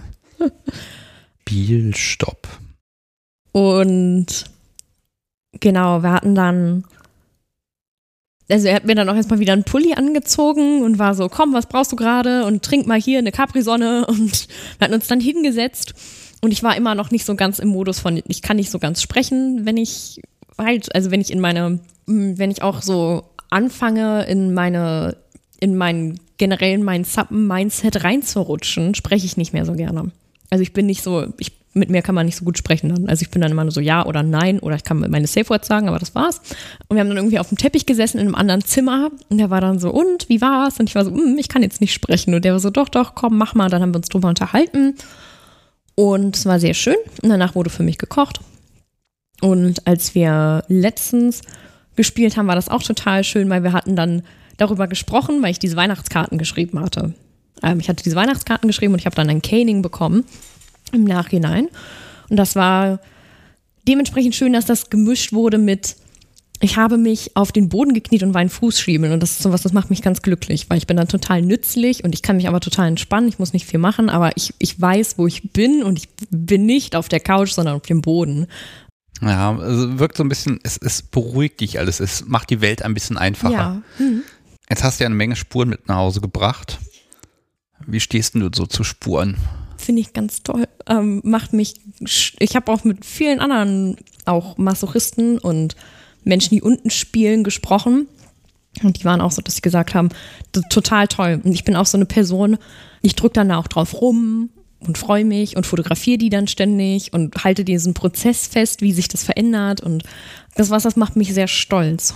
Und du wirst ja auch dran erinnert, du spürst ja immer wieder. Wenn ich mich hinsetze, ja. Ja, aua, ist das dann so ein, ach scheiße, kann das nicht mal bald heilen? Oder ist das so ein, ah, es tut noch weh, gut. Es ist, es ist so eine Mischung aus, okay, ich habe nicht dran gedacht. Ähm, ich hatte zum Beispiel, es war ein bisschen peinlich, weil ich hatte, äh, nachdem ich diese böse Prügel abbekommen hatte, hatte meine Mutter Geburtstag einen Tag später. Ich war dann bei ihr eingeladen.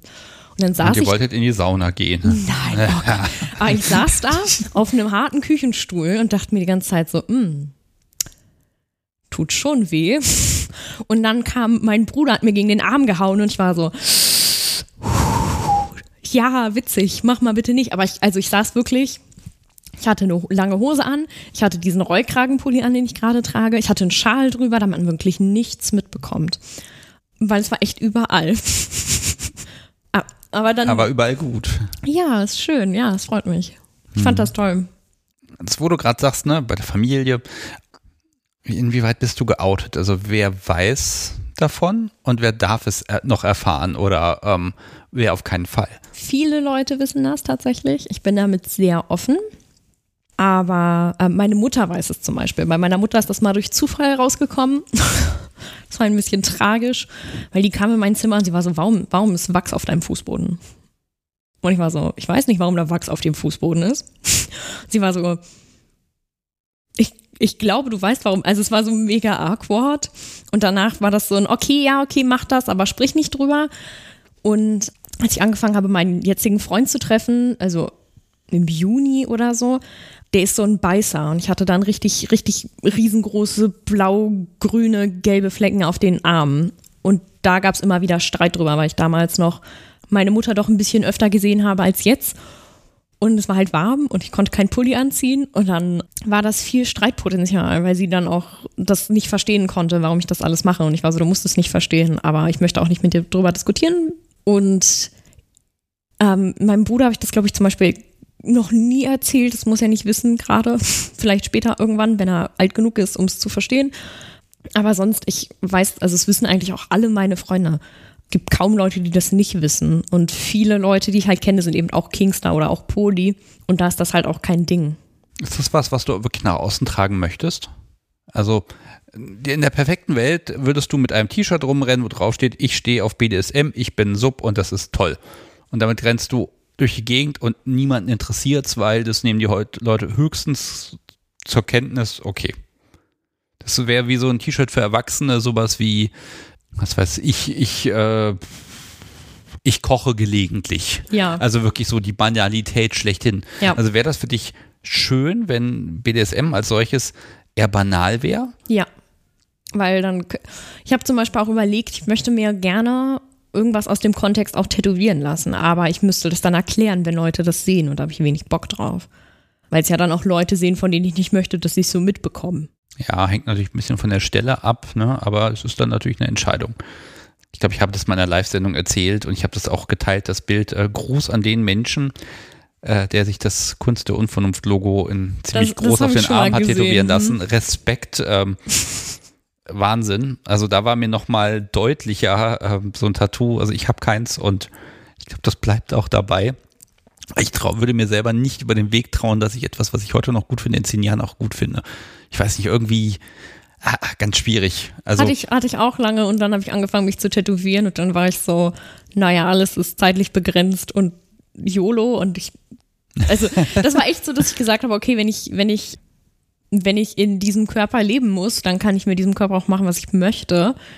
Meine Freunde und ich benutzen da so ein, so ein Meme-Wort für, das nennt sich das Fleischgefängnis. wir sind dann so, okay, dann piercen wir und malen es an, fertig. Also weil wir sind, sind alle so ein bisschen mentally ill und machen da ganz viele Witze drüber und dann ist es eher so ein, okay, das ist mein Körper und ich mache mit diesem Körper dann einfach, was ich ästhetisch finde und wenn ich es nicht mehr geil finde, dann ist das halt schade, aber dann muss ich halt damit leben, dass ich mich dafür entschieden habe, mir witzige Sachen tätowieren zu lassen. Dann ist es doch eigentlich schade, dass Spuren weggehen.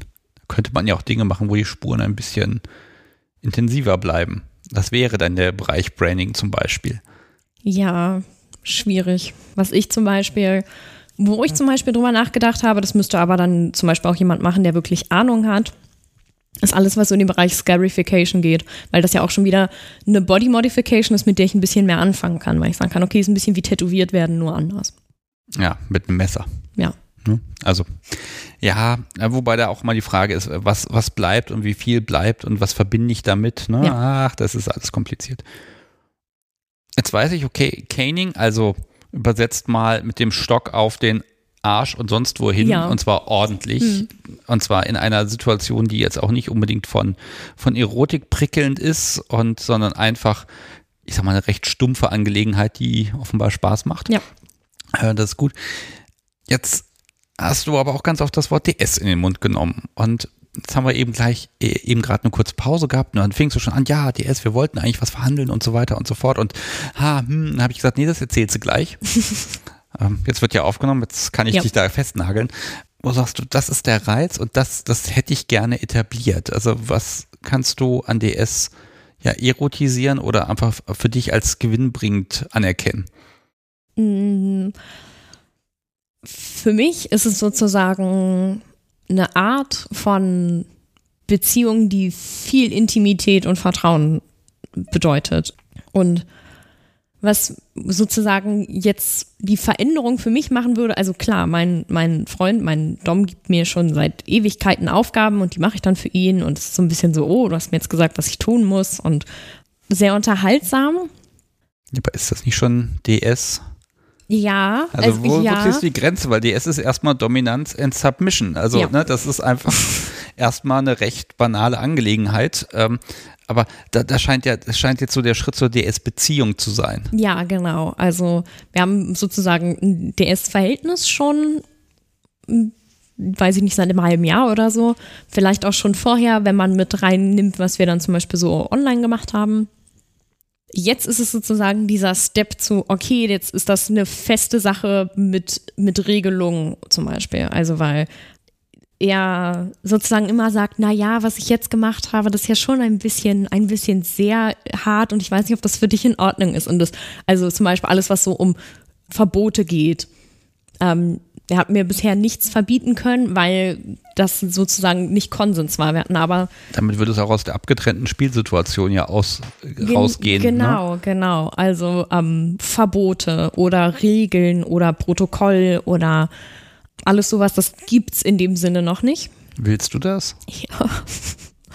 ähm, ich hatte ihn, Nur ja oder du willst das unbedingt? Ja, ich hatte ihn deswegen auch gebeten. Wir hatten am Sonntag äh, miteinander gesprochen und ich habe mich total geschämt, mir war das voll peinlich. Ich war so, ja, ich weiß, wir haben da noch nicht so ganz drüber geredet, aber ich möchte voll gerne deine Sub sein, das ist mir voll peinlich. Weil du könntest jetzt auch sagen, nein, du hast da keinen Bock drauf und dann ist es Zurückweisung. Weiß ich nicht. Okay, also du forderst das wirklich ein. Du sagst, du willst das, du willst Regeln, du willst Verbote, du willst Konsequenzen. Warum? Boah, das ist, das ist die fieseste Frage von ja. allen, ich weiß. Ich stelle sie trotzdem. Ähm, ich, ich weiß es nicht so richtig. Also ich denke halt drüber nach. Ich denke dann so, ja, okay, warum sollte das interessant sein, wenn mir jemand etwas verbietet? Was bringt mir das? Und dann bin ich so, ja, aber ich kann das für die andere Person machen. Und das ist, das ist so eine Sache, die finde ich dann total schön. Ich habe zwar überlegt, möchte ich das? Und ich mache das nicht aus dem Impuls heraus, um die Beziehung zum Beispiel aufrechtzuerhalten, sondern aus so einem Impuls von, die andere Person hat mich darum gebeten und ich möchte das gerne für eine andere Person tun. Aber ein Verbot macht ja auch Dinge interessanter. Ja, also es ist so dieses, auf der einen Seite ist dann so, okay, wenn ich eine Woche lang eine Sache nicht machen darf, dann macht es die Sache viel interessanter und viel. Okay, das, das helfen wir doch deinem Partner mal, wobei es wird noch ein bisschen äh, dauern, bis die Folge erscheint, aber dann kann er ja abgleichen. Mal konkret, was möchtest du, dass dir verboten wird? Also klar, das ist jetzt keine ultimative Regelung im Sinne von, du sagst es jetzt und dann muss er das tun, aber ich mag schon ein bisschen wissen, welche Dinge reizen dich, wo du mal diese Erfahrung machen möchtest, dass dir etwas an der Stelle untersagt wird? Mm, Was ich, also ich finde so auch sexuelle Verbote sehr interessant.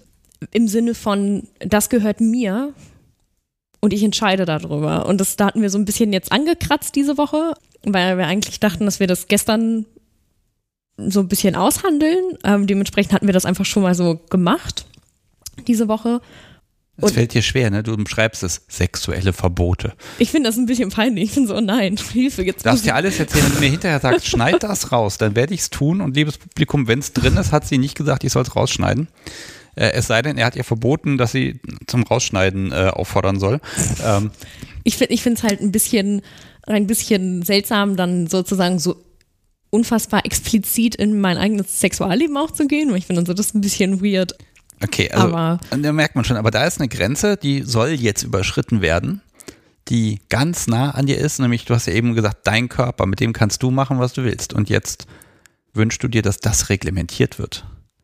Das ist ja eigentlich so dein sicherer Bereich. Ja, es ist ja auch sozusagen abgegrenzt. Also es ist im Sinne von, ich möchte ja, dass mitbestimmt wird und über welche Bereiche, das habe ich ja sozusagen festgelegt.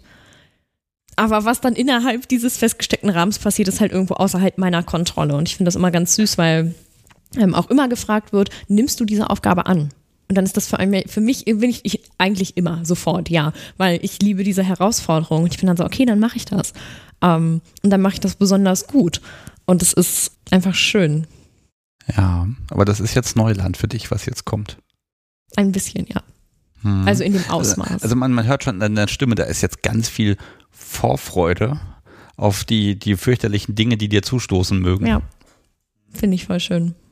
Kann ich mich sehr für begeistern. Okay, also ich sag mal den Begriff Orgasmuskontrolle grundsätzlich spannend. Jetzt Ja. zucken die Mundwinkel gerade so ein kleines bisschen. Ja, also es ist alles, es ist halt, ähm, Es ist eine Überschreitung der Grenze, ne? ich habe da auch letztens erst drüber gesprochen mit einer Freundin, weil ich war so, okay, wenn man Poli ist und da ist aber jemand, der sagt, ich möchte oder ich verbiete dir, dass ähm, du sexuell aktiv bist oder ich verbiete dir bestimmte Sachen an deinem Körper oder mit deinem Körper, dann ist das halt irgendwie wieder so ein bisschen schwierig, weil ich bin dann so, naja, ich habe ja auch andere Kontakte oder Beziehungen, die ich führe. Und also das ist so ein bisschen schwierig. Da müssten sich rein theoretisch die Leute untereinander absprechen. Oh, es wird ein riesiger Verwaltungsakt. Ja. Wann ist gerade was und wie möglich, in welcher Form. Und vielleicht kann man an die äh, betreffenden Körperteile noch irgendwelche Post-its tackern und dann drauf steht, nee, erst Samstag wieder. Ähm, nein, Ähm, ja, es ist auch was, wo ich dann sage, okay, das nehme ich dann in Kauf. Und ähm, würde ich nicht damit leben können, würde ich mich nicht damit, äh, würde ich mich nicht daran, also darauf einlassen. Ja, das heißt also, ihr wollt gemeinsam bestimmen, über was du nicht mehr bestimmst. Ja. Okay. Spannend. Ja. Ja, weil, weil das einfach so, so ein Stück Entwicklung auch ist und das zeigt ja auch ein gewisses Vertrauen und auch, auch eine Neugier, Dinge auszuprobieren. Und ganz ehrlich, auch das ist ja dann nicht in, für immer in Stein gemeißeltes. Ne? Also gerade beim Thema Orgasmuskontrolle gibt es immer die Gefahr, ja, es gibt Menschen, die turnt das unglaublich an, die werden von Tag zu Tag spitzer und es gibt andere, bei denen stirbt die Sex Sexualität nach ein paar Tagen ab und dann ist es eh egal. Ne? Ja. Also das ist, ist halt einfach äh, so ein Punkt, äh, wo man einfach die Erfahrung sammeln kann. Gibt es noch andere Sachen, weil auch gerade Regeln, also Regeln haben ja immer so diesen Haken, eine Regel muss ja auch irgendwie durchgesetzt werden oder es muss eine Konsequenz geben. Und jetzt hätte ich bis vor einer halben Stunde gesagt, naja, also alles, was so ein Thema Konsequenz, Klammer auf Bestrafung geht, das ist vielleicht für dich auch ah, von der Psyche her eher schwierig. Ist es definitiv. Also vielleicht, vielleicht kannst du es eher als Deal sehen. Ich kann Ja. etwas machen und wenn ich es nicht mache, dann habe ich halt etwas anderes zu machen. Genau, ich mag ähm, Bestrafungen nicht. Also so ganz weirder, weirder Plot-Twist, weil was ganz oft mit BDSM in Verbindung gebracht wird, ist eben dieses, oh, du warst ein böses Mädchen und jetzt wirst du bestraft. Dann ist es ja keine Strafe, dann ist es nur eine Einleitung zu, wir haben jetzt geilen Sex. Ähm, oder ähm, was ich dann ganz oft mitbekomme, ist dann so dieses, oh, ich habe einen Fehler gemacht und dann gab es ganz böse Haue und dann wurde ich erzogen. Und Bist du keine Brad, die Nein. den Fehler dann absichtlich macht und den Nein. Kaffee verschüttet oder Nein. versehentlich Milch und viel Zucker reintut? Nein, gar nicht.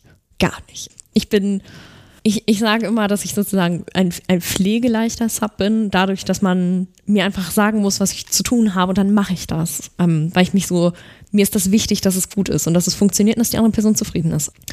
Und ja, da ist einfach, nee, ich, ich kann das nicht, ich kann da nicht. Ich bin auch sehr respektvoll. Ich habe eine, eine gute Freundin, die beschimpft auch ihre Partner, ähm, weil die ist bratty und die sagt dann sowas wie, ja, dann fick dich doch, wenn ich diese Sache machen soll. Und ich sitze daneben und bin so, oh Gott.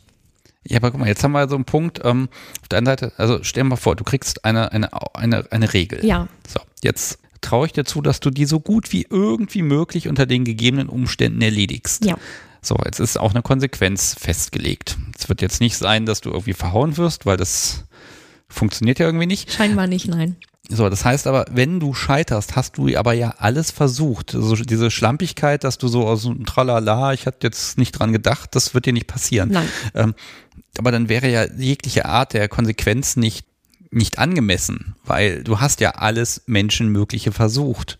Also funktioniert das ja irgendwie nicht. Das ist ein bisschen schwierig, weil ich bin so, ich mag alles, was mit Schuld zu tun hat, nicht.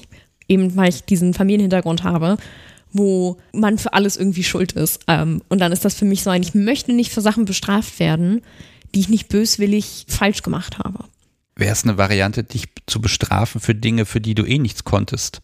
Also fahr mit dem und dem Zug und komm um genau 15 Uhr hier an. Du kommst um 15.01 Uhr an, dafür kannst du nichts, dein Gewissen ist rein. Den Zugführer kannst du ja schlecht zum Beschleunigen auffordern, aber du nimmst jetzt bereitwillig die Konsequenz, äh, Konsequenz lächelnd in Kauf. Also, weißt du, was ich meine? Ich habe dann das Gefühl, das entzieht sich meiner Kontrolle. Genau. Das mag ich nicht. Ähm. Okay, dann musst du mir jetzt erklären. Also welche Konsequenz, welche Strafe ist denn für dich das, wo du sagst, ah, da habe ich, hab ich aber einen Reiz hinter, weil deine Schuld darf es nicht sein, aber auch nicht die von anderen. Das ist, das ist tatsächlich sehr interessant, weil ich hatte ja, als ich diese Einladungskarten geschrieben habe für diese Weihnachtsfeier, saß ich da und ich habe wirklich konzentriert gearbeitet und ich habe immer wieder den gleichen Rechtschreibfehler gemacht. Ich habe immer wieder das gleiche dir klein geschrieben. Aber du ist ja eine Anrede, dementsprechend musst du groß geschrieben werden. Und ich habe mich so geärgert, jedes Mal. Es ist mir immer wieder passiert. Und mein Dom hat mich dementsprechend bestraft, dass er gesagt hat, nee, die packen wir jetzt so ein und verschicken die. Und ich war so, ich kann das von mir nicht rechtfertigen, dass dieses Wort falsch geschrieben ist. Und er war so, das ist mir scheißegal. Ich nehme diesen Brief jetzt. Ich weiß nämlich, dass es für dich viel schlimmer ist als für mich, wenn ich diesen Brief mit Rechtschreibfehler losschicke. Okay, das heißt, du hast, hast es wirklich versucht, hat aber nicht geklappt. Ist, hm. Also es ist noch so ein bisschen unscharf. Da müsste man ihn jetzt im Prinzip fragen, weil offenbar weiß er ganz genau, wann kann er mit Konsequenzen drohen und dann auch damit etwas machen. Ja. Und zwar besser als du. Ist das nicht wunderschön? Ja, ist es. okay. Ich habe in dieser Person auch jemanden gefunden, der weiß, wie man meine Knöpfe zu drücken hat. Und es ist einfach sehr interessant. Faszinierend. Und jetzt sagst du, bist gerne nützlich. Was, was trägst du denn gerne bei?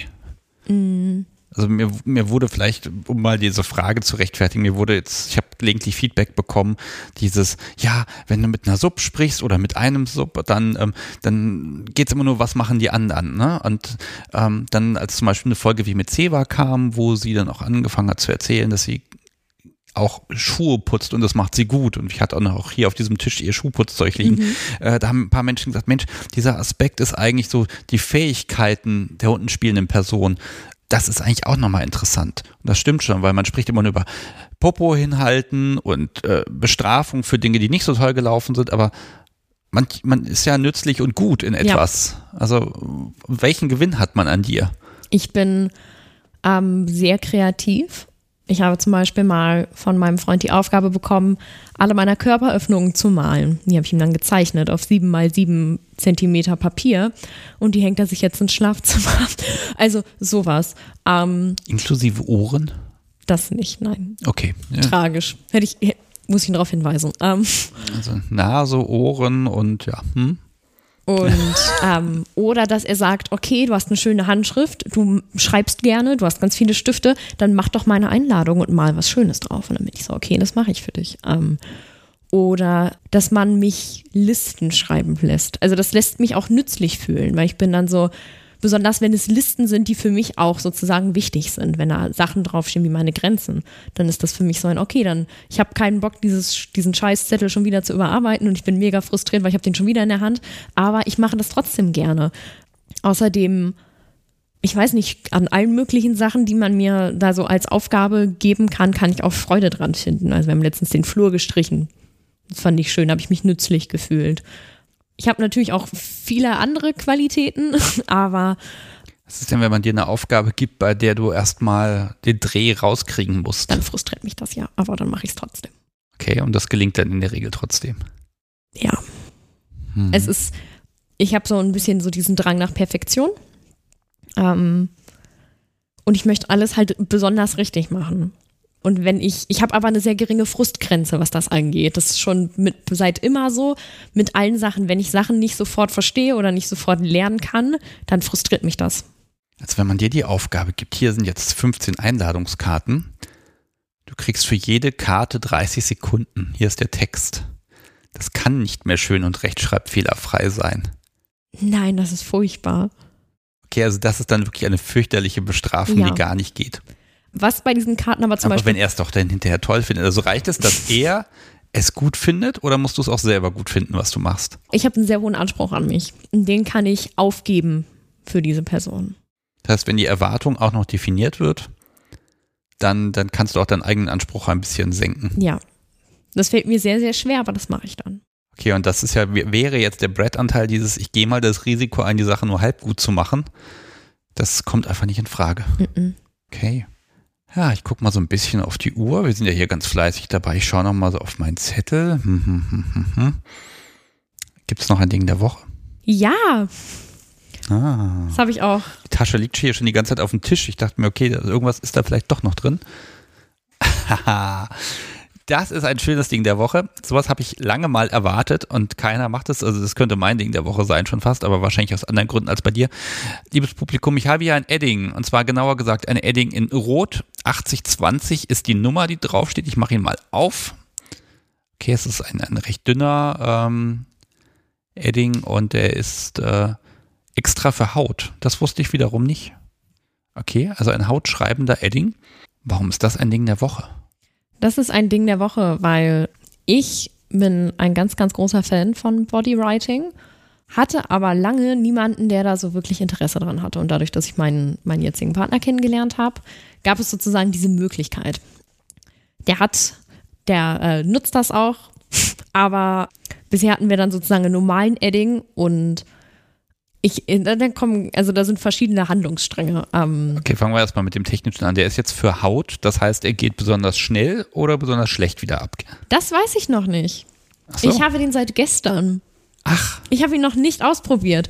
Ich habe ihn nämlich auf, ich habe nämlich die Aufgabe bekommen am Sonntag, mir einen Stift rauszusuchen, der body safe ist, weil ich meinen, meinen Spielpartner, meinen Freund, nach einer ganz expliziten Sache gebeten hatte. Und das war eine Bodywriting-Situation, aber in der nur meine positiven Eigenschaften auf mich draufgeschrieben werden. Weil ich gemerkt habe, okay, es geht mir irgendwie jetzt in letzter Zeit gar nicht so gut und ich würde mir wünschen, dass mich jemand dazu zwingt, meine positiven Eigenschaften einzusehen. Das fällt mir sehr schwer manchmal. Ähm, er war dann so, ja, das kann ich für dich machen, aber dann musst du mir einen Stift mitbringen, mit dem ich großflächig auf dir schreiben kann. Und damit wird das gehen. Damit wird das gehen. Ah, das wäre jetzt so schön, wenn du davon erzählen könntest, wie das gewesen ist. Aber das geht natürlich ich noch habe, nicht. Ähm, ich wollte jetzt auch gerade fast schon auf mir mal kurz testweise rummalen. Ich tue das jetzt nicht. Ich respektiere das, der noch nagelneu ist. Ich habe aber letztens sehr interessante Erfahrungen gemacht. Das war, ist auch irgendwie alles sehr spontan entstanden. Da war ich sehr glücklich mit. Da war ich zu Besuch und er hat mir mit einem, mit einem blauen Edding auf den Arsch geschrieben, dieser geile Arsch gehört hier Name meines Partners. Und am nächsten Tag bin ich so zum Tüddeln gegangen. Und ich habe mich unglaublich gefreut. Ich habe mir die Hose runtergezogen und habe das erstmal meiner einen Freundin gezeigt, weil ich so stolz war darauf. Das war total schön für mich einfach. Und er hat mir auf, auf, auf die andere Seite hatte mir einen Pinguin mit einer Weihnachtsmütze gemalt. Das war ganz grausam, das war ganz schlimm, das war so hässlich. Okay. Das, das war dann zum Beispiel was, wo ich gesagt habe, okay, ich finde es absolut grausam. Aber du hast das entschieden, dass das dahin muss und ich finde es unglaublich hässlich, aber für dich trage ich das jetzt. Da kommt dann doch der Trotz. Ja. Das ist ja so ein bisschen ja, Besitzmarkierung, ne? Ja. auch die Spuren. Bekommt nicht der Halsreif nicht vielleicht doch so eine kleine Bedeutung jetzt, den du eh trägst? Also wenn er jetzt sagen würde, ja, also den trägst du jetzt für mich, naja, dann, dann wäre es. Oder muss er schon mit einem neuen um die Ecke kommen? Na, das wäre schön. Weil dann Okay. ist es, Also lieber Mensch, schreibt dir auf, halsreif, sie braucht Ersatz ähm, mit Bedeutung. dadurch, dass das dann sozusagen ein neues Symbol ist, was mich wirklich, wirklich erfüllen würde, weil es so viel Bedeutung hat für mich und ich habe eine sehr schlechte emotionale Objektpermanenz. Das heißt, wenn die Person nicht mehr da ist, bin ich mir nicht mehr richtig sicher, mag die Person mich noch. Das ist manchmal ein bisschen schwierig für mich, das habe ich als Kind nicht ganz gelernt. Und dementsprechend bin ich so, dass ich sage, kann ich ein T-Shirt von ihr mitnehmen oder so. Und es ist was, das hat er sich gemerkt und dann war zum Beispiel so, hier, ich habe dir aus dem Urlaub einen Stein mitgebracht. Und ich habe mich total gefreut über diesen Stein, weil ich bin so, der Stein kommt von ihm, hat deswegen Bedeutung. Das ist mit allen Sachen so, die Leute mir geben, dann freue ich mich total darüber. Ich habe dir einen Kaffeebecher gegeben. Ja, der ist, das ist total toll. Dann bin ich so, das ist diese Erinnerung, die steht dann bei mir zu Hause und dann freue ich mich jedes Mal darüber, wenn ich den sehe, weil dann kann ich mich dran erinnern, dass ich hier war. Und Sage ich jetzt schon mal, wenn er kaputt geht. Ne? Ich habe Ersatz. Sag Bescheid. Das Okay. ist schon Menschen passiert. Manchmal geht er auch von, der, von alleine kaputt angeblich. Das geht schon. Ne? Also dann nicht traurig sein. Das Okay. lohnt sich nicht. Das ist nur ein Kaffeebecher. Und wenn zum Beispiel dann eine Person, die ich so gerne habe und der ich so viel entgegenbringe und die mir sehr viel bedeutet, kommt und sagt, hier ist dieses, diese Sache und die zeigt, dass du zu mir gehörst und dass du mir gehörst irgendwo, dann wäre das für mich so ein, oh mein Gott, voll schön. Ja, jetzt, jetzt erwürge ich dich jetzt sozusagen mit deiner eigenen Schlinge. Du hast am Anfang ganz viel betont. Grenzen und auch so dieses 24-7 und hm, da, da haderst du so ein bisschen und auch dieses Grenzen überschreiten, dass du da auf dich aufpassen musst. Auf der anderen Seite ist dein ganz klar formulierter Wunsch. Markier mich dauerhaft, also nicht unendlich lang, aber schon dauerhaft mit einem Halsreif. Gib mir Regeln, die ich mit nach Hause nehme. Also mach das alles doch mit mir. Ja. Jetzt widerspricht das doch eigentlich allen Vorsichtsmaßnahmen, über die wir die erste halbe Stunde gesprochen haben. Und du, du, das Interessante ist, du lächelst dabei so und du, du freust dich so da drauf. Und das, das findest du offenbar wirklich schön, den Gedanken an das alles. Ja. Wieder besseren Wissens. Also, nein, will, ne, ist- also, es- also, also, wa- was ist der Unterschied? Der Unterschied ist, dass ich mich hingesetzt habe und mir Gedanken gemacht habe, inwiefern das für mich tragbar ist. Also es ist nicht, nicht entstanden aus, ich bin so verzweifelt, ich komme alleine nicht klar, ich brauche einen Dom, der über mein Leben bestimmt, sondern es ist entstanden aus, ich habe diesen, diesen tiefgehenden Wunsch, mich dieser Person hinzugeben. Das sind für mich zwei unterschiedliche Sachen und das ist so wichtig, dass man sich da vorher drüber Gedanken gemacht hat. Auch zum Beispiel, ähm, was immer wieder aufkommt, ist so dieses, ist dieser Masochismus, den ich habe, tut der mir gut? Und dann habe ich mich ganz lange hingesetzt und habe ihr das erklärt und war so, das hat nichts mit Selbstverletzung zu tun. Es hat nichts damit zu tun, dass ich mich selbst nicht mag und es hat nichts damit zu tun, dass ich mich bestrafen möchte, sondern das ist was, das bringt mir wirklich Freude. Das macht mich glücklich. Und das ist so ein bisschen der Unterschied. Ich habe das Gefühl, viele Sachen, die ich vorher gemacht habe, waren sozusagen so eine Flucht vor mir selbst und vor den Baustellen, die ich habe und auch worum muss ich mich eigenständig kümmern, was muss ich erledigen, wie viel Verantwortung muss ich für mich selbst übernehmen. Und jetzt ist es so, und ich habe mir Gedanken darüber gemacht und ich habe geguckt, wie funktioniert das für mich und wie kann das gut sein und wie funktioniert das, ohne dass ich einer Person zumute, die Verantwortung für mich zu übernehmen im vollen Ausmaß. Ich glaube, das ist der Unterschied. Einmal dieses, jemand anderes hat die Verantwortung für mich, weil ich sie selber nicht tragen kann. Ja. Erster Punkt. Und jetzt dieser Punkt, ich kann jetzt Verantwortung, die ich habe und mit der ich umgehen kann, auch freiwillig und aus eigenen Stücken abgeben. Genau. Also das eine ist ein Prozess, da rutscht man rein, mangels Alternative. Und das andere ist etwas, was man entscheidet. Und Ja. aus Sicht von Top kann ich immer sagen, was nützt mir Unterwerfung von jemandem, der mir nicht, der mit mir nicht auf Augenhöhe sein kann? Das ist äh, ganz ehrlich völlig unsexy, sondern das ist ein Ausnutzen meines Gegenübers. Zumindest würde sich das für mich so anfühlen. Wenn aber jemand da mir wirklich die Stirn bieten kann und ich muss mir wirklich die Finger schmutzig machen und mir Mühe geben, und dann gibt dieser Mensch nach und sagt, okay, das, das hat jetzt den Wert und jetzt gehe ich aber darunter Ja. dann hat es eben, dann ist es auch, dann habe ich auch als Top dieses Feeling, boah, mir gehört die Welt. Ne? Aber ich musste, es, ich musste auch was dafür tun und es wurde mir nicht geschenkt. Genau. Und dadurch ist dieses, also dadurch, dass es mir nicht geschenkt wurde, ist das Geschenk erst wertvoll. oh Gott. Genau, und das, das ist für mich das, was dieser Begriff stolze Unterwerfung zum Beispiel so verinnerlicht. So dieses, jemand ist es wert, dass ich ihm das gebe. Und ich habe lange drüber nachgedacht und ich habe überlegt, in welchem Ausmaß. Es wäre eigentlich spannender, jetzt im halben Jahr nochmal drauf zu gucken, ob das alles völlig furchtbar war. Das glaube ich aber gar nicht. Ich hoffe nicht, nee. Ja, aber jetzt eine Sache habe ich noch, da muss ich, weil das war jetzt vorher nicht abgesprochen, aber möglicherweise, vielleicht hört der Mensch das ja sogar irgendwann mal. Mhm. Äh, du hast jetzt mehrfach erwähnt, du hast eine Therapeutin, mit ja. der sprichst du auch über BDSM. Ja. Was sagt die denn so dazu? Also äh, Sachen, die du jetzt hier erzählt hast, würdest du ihr das alles sagen?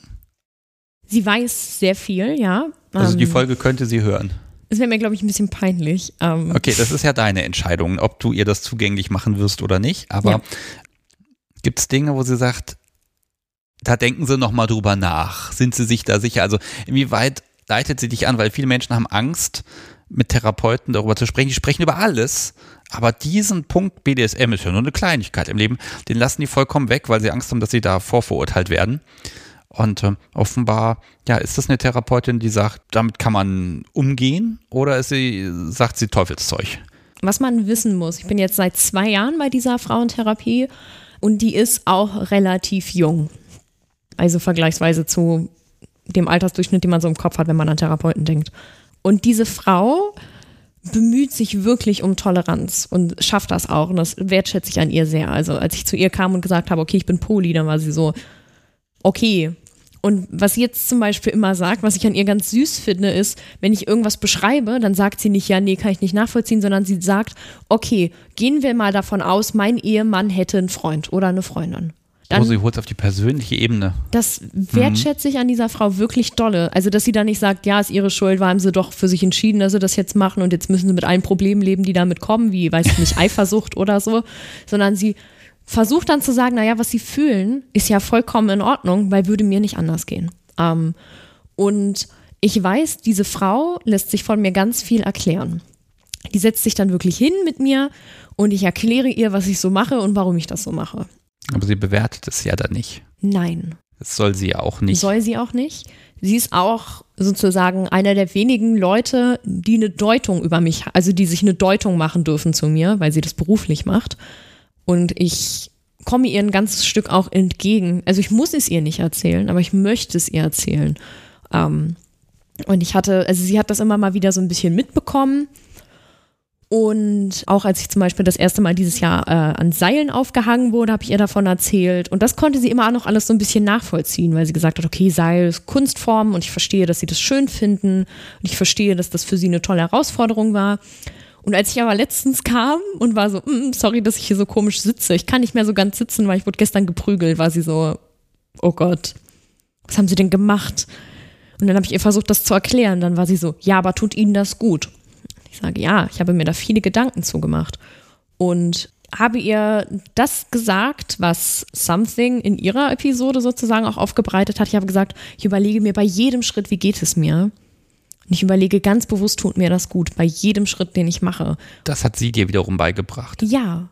Hm das, das war so, das hat es so gut zusammengefasst. Das ist nicht, ich habe ihr, also ich habe meiner Therapeutin das auch nochmal erklärt. Ich war so, das hat nichts damit zu tun, dass ich impulsiv bin oder mich nicht kontrollieren kann oder meine Gefühle nicht im Griff habe oder denke, ich muss jetzt irgendwas kompensieren dadurch, sondern das hat etwas damit zu tun, dass mir das eine ganz tiefe Befriedigung gibt, dass ich das mache und dass mich das glücklich macht. Und sie müssen das nicht nachvollziehen. Aber sie müssen verstehen, dass mir das gut tut und nicht, dass es was Schlechtes ist. Und da bemüht sie sich auch sehr. Ich finde das auch sehr schön. Ich habe ihr auch letztens erklärt, wie DS funktioniert. Und dann war sie so, dass sie gesagt hat, ah, ich verstehe. Es ist so ein bisschen wie miteinander spielen. Ich war so, ja, deswegen benutzen wir dieses Wort auch, deswegen sagen wir, wir spielen miteinander. Aber sie war so, okay, aber sie haben ja bestimmt, was sie abgeben können. Es ist ja nicht so, als wären sie eine Ressource, die man ewig ausschöpfen kann. Und ich war so, ja, genau. Und ich habe ihr dann erklärt, da geht es auch nochmal besonders um Consent und nochmal ein bisschen mehr als so in Vanilla-Sachen, dass Leute über Einvernehmlichkeit sprechen und über Grenzen. Und dann hat sie das verstanden und dann war das für sie so, dass sie gesagt hat, okay, sie kann es nicht ganz nachvollziehen, aber sie kann es respektieren und sie kann wertschätzen, dass ich mir so viele Gedanken darüber mache. Ich muss mache. ganz ehrlich gestehen, also ich, ich habe ja hier auch schon mal mit einem Therapeuten gesprochen das war eine sehr schöne Folge, zu der ich auch extremst viel Feedback kriege bis heute, mhm. was ich immer brav weiterleite. Solltest du ihr das mal zugänglich machen, kann ich vielleicht jetzt mal sagen, ich würde gerne mit Ihnen mal reden, weil Sie sind nämlich selber nicht kinky und das wäre etwas, was ich hier noch nicht hatte, weil ich einfach gerne mal diese Sicht von draußen sehen würde und auch was das ausmacht, wenn dann jemand erzählt, ja, ich mag aber das und das und das aus dem, aus dem, in einem eigenen Weltbild nicht so funktioniert. Dafür würde ich eventuell sogar mal eine Folge machen, bei der es nicht allzu persönlich wird. Hängt jetzt an dir, Mary. Ähm, also müsste ich mir auch echt Gedanken machen, wie ich das gut weganonymisiert kriege und alles, aber den Aufwand würde ich mir machen, weil ich das natürlich schön finde, wenn jemand sagt, okay, erklären Sie es mir und dann auch ne, klar dann über die professionelle Strategiebildung dann da rangehen kann und sagen kann, okay, sie prüfen, ob es ihnen damit gut geht hm, hm, hm, und dass es gar nicht so dieses Verteufeln ist, wovor ja viele Angst haben. Ja. Und ich bin mir immer noch nicht sicher, ob äh, es einfach sehr viele Therapeuten gibt, die auch heute noch sagen, um Gottes Willen, ja, dass ich schreibe ihnen sofort ja ein neues Krankheitsbild auf und wenn es im ICD-11 da 10, 11, ich, ich glaube 10 nicht 10. mehr drin steht, dann äh, äh, gucken wir, dass wir das irgendwie anders aufgeschlüsselt kriegen. Davor haben ja wirklich Menschen Angst. Und das würde mich mal interessieren, weil nur weil der Therapeut, die Therapeutin nicht selber kinky ist, heißt das ja, das ist ja keine Qualifikation. Mhm. So, aber wie gesagt, das ist deine Entscheidung und ich werde vielleicht nie erfahren, dass äh, du das dann weitergegeben hast oder nicht, aber ich freue mich immer, wenn sich Menschen melden und sagen, wir müssen mal reden. Also, was ich auf jeden Fall sagen kann, ist, dass meine Therapeutin sich sehr gefreut hat, dass ich heute hier bin. das hast du erzählt. Ja, ich hatte ihr das erzählt und dann war sie richtig so, dass sie gesagt hat, das ist doch schön. Sie tun was, das macht ihnen Freude und sie sprechen über was, das macht ihnen Freude. Warum sollten sie das nicht machen? Ich war so, ja, deswegen gehe ich ja hin ziehe ich nochmal so als ein letztes Mal nochmal die Schlinge zu. Der Unterschied zwischen also Therapeut und Top. Ist das so kann man das so messerscharf abgrenzen oder nicht? Also, wenn ich so ja. die letzten zwei Stunden, die wir gesprochen haben, da so sehe, dann ist eigentlich der Unterschied nur, der eine Mensch stellt er Fragen und gibt Tipps, wie soll man damit umgehen und der andere sagt, wie man Dinge zu machen hat. Und wer wer ist, ist jetzt die große Frage. Um, ähm. Sie merkt, ich provoziere wieder ganz ja, platt. Es ja, tut natürlich. mir auch total leid, aber kann man kann man miteinander spielen, ohne dass das nicht doch irgendeine Wirkung auf das eigene Gemüt hat? Und ist das da nicht auch irgendeine Art von Therapie? Weißt du, jemand macht was mit dir und dann geht es dir besser. Aufgabe von Therapeuten ist, dir Wege aufzuzeigen, wie es dir besser geht. Also ja, ne, kann man das wirklich so messerscharf abgrenzen? Ich kann es persönlich sehr gut abgrenzen für mich. Ich sehe meine Therapeutin als eine Person, mit der habe ich irgendwo eine zwischenmenschliche Beziehung, die ist aber sehr distanziert, die ist sehr professionell. Es ist trotzdem, also es ist nicht so, dass sie sagt, es ist mir egal, wenn sie sich morgen umbringen würden. Also das ist, es ist nicht so. Bei wem wäre einem das auch egal, ne? Genau, also meine Therapeutin ist zwar schon so, dass sie sagt, ich interessiere mich für sie und ich möchte, dass es ihnen gut geht, aber auf der anderen Seite bin ich halt ihre professionelle Therapeutin und ich habe Grenzen und ich möchte dieser Frau auch nicht alles erzählen. Ich möchte mit dieser Frau auch keinen Kaffee trinken gehen. Das ist nicht meine Freundin.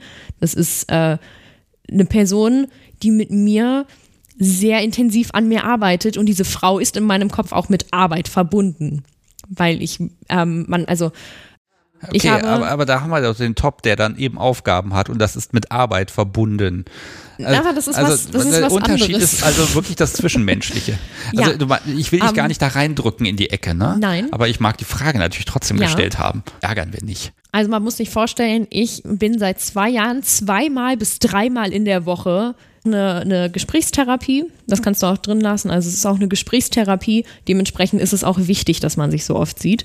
Ähm, es ist keine Verhaltenstherapie, sondern es ist äh, rein basierend auf, man spricht miteinander, versucht Regelmäßigkeiten zu erkennen und versucht dann Problemlösungen durch Nachdenken und Sprechen zu finden.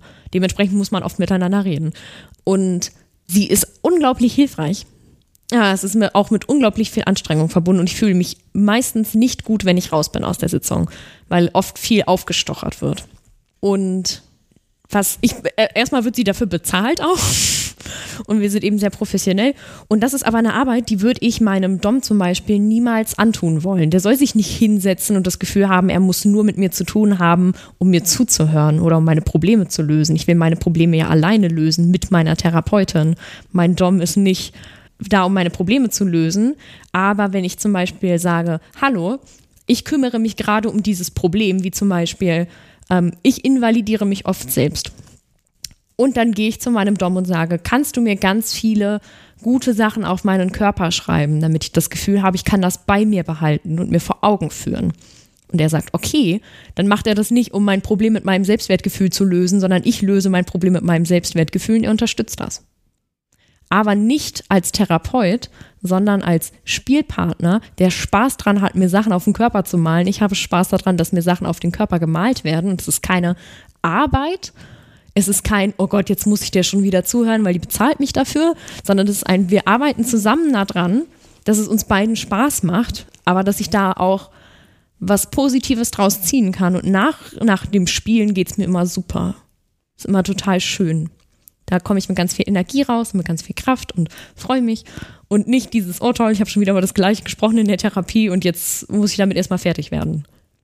Ja, ich glaube, diese Abgrenzung, da werde ich noch mal ein bisschen weiter darauf rumforschen. Mhm. Die ist ganz wichtig, weil ja, manchmal haben Menschen das Gefühl, da, da werden Dinge verwechselt. Wir sind jetzt einmal rauf und runter von Vergangenheit bis Gegenwart und Strategien und auch ein bisschen Wünsche, Zukunft, Praktiken haben wir reingeschaut. Ich frage dich jetzt nicht, wie dein, dein BDSM in fünf Jahren aussieht. Im Zweifel frage ich dich einfach in fünf Jahren. Ja. Boah, ich kann nur sagen, vielen, vielen Dank, weil das sind ganz viele ja, ganz viele innere Dinge, die jetzt hier auch nicht jeder verraten würde, hast du mir hier besprochen. Und das war jetzt für mich, ich sag mal, ein ganz einfaches Gespräch, weil äh, ja, du warst jetzt wirklich gut in der Lage, wirklich meine, meine Neugier ein bisschen zu stillen, zumindest für heute. Und das ist dann immer meine kleine persönliche Therapie, einfach diese Neugier ein bisschen zu stillen. Also daher vielen Dank dafür. Sehr gerne. Ich wünsche dir einfach ganz viel Spaß und dass der Stift möglichst bald leer geschrieben sein wird und keine Chance hat, irgendwie auszutrocknen. Genieße es, hab Spaß. Vielen, vielen Dank. Sehr gerne. Dankeschön. Mach's gut. Tschüss. Tschüss. Schön.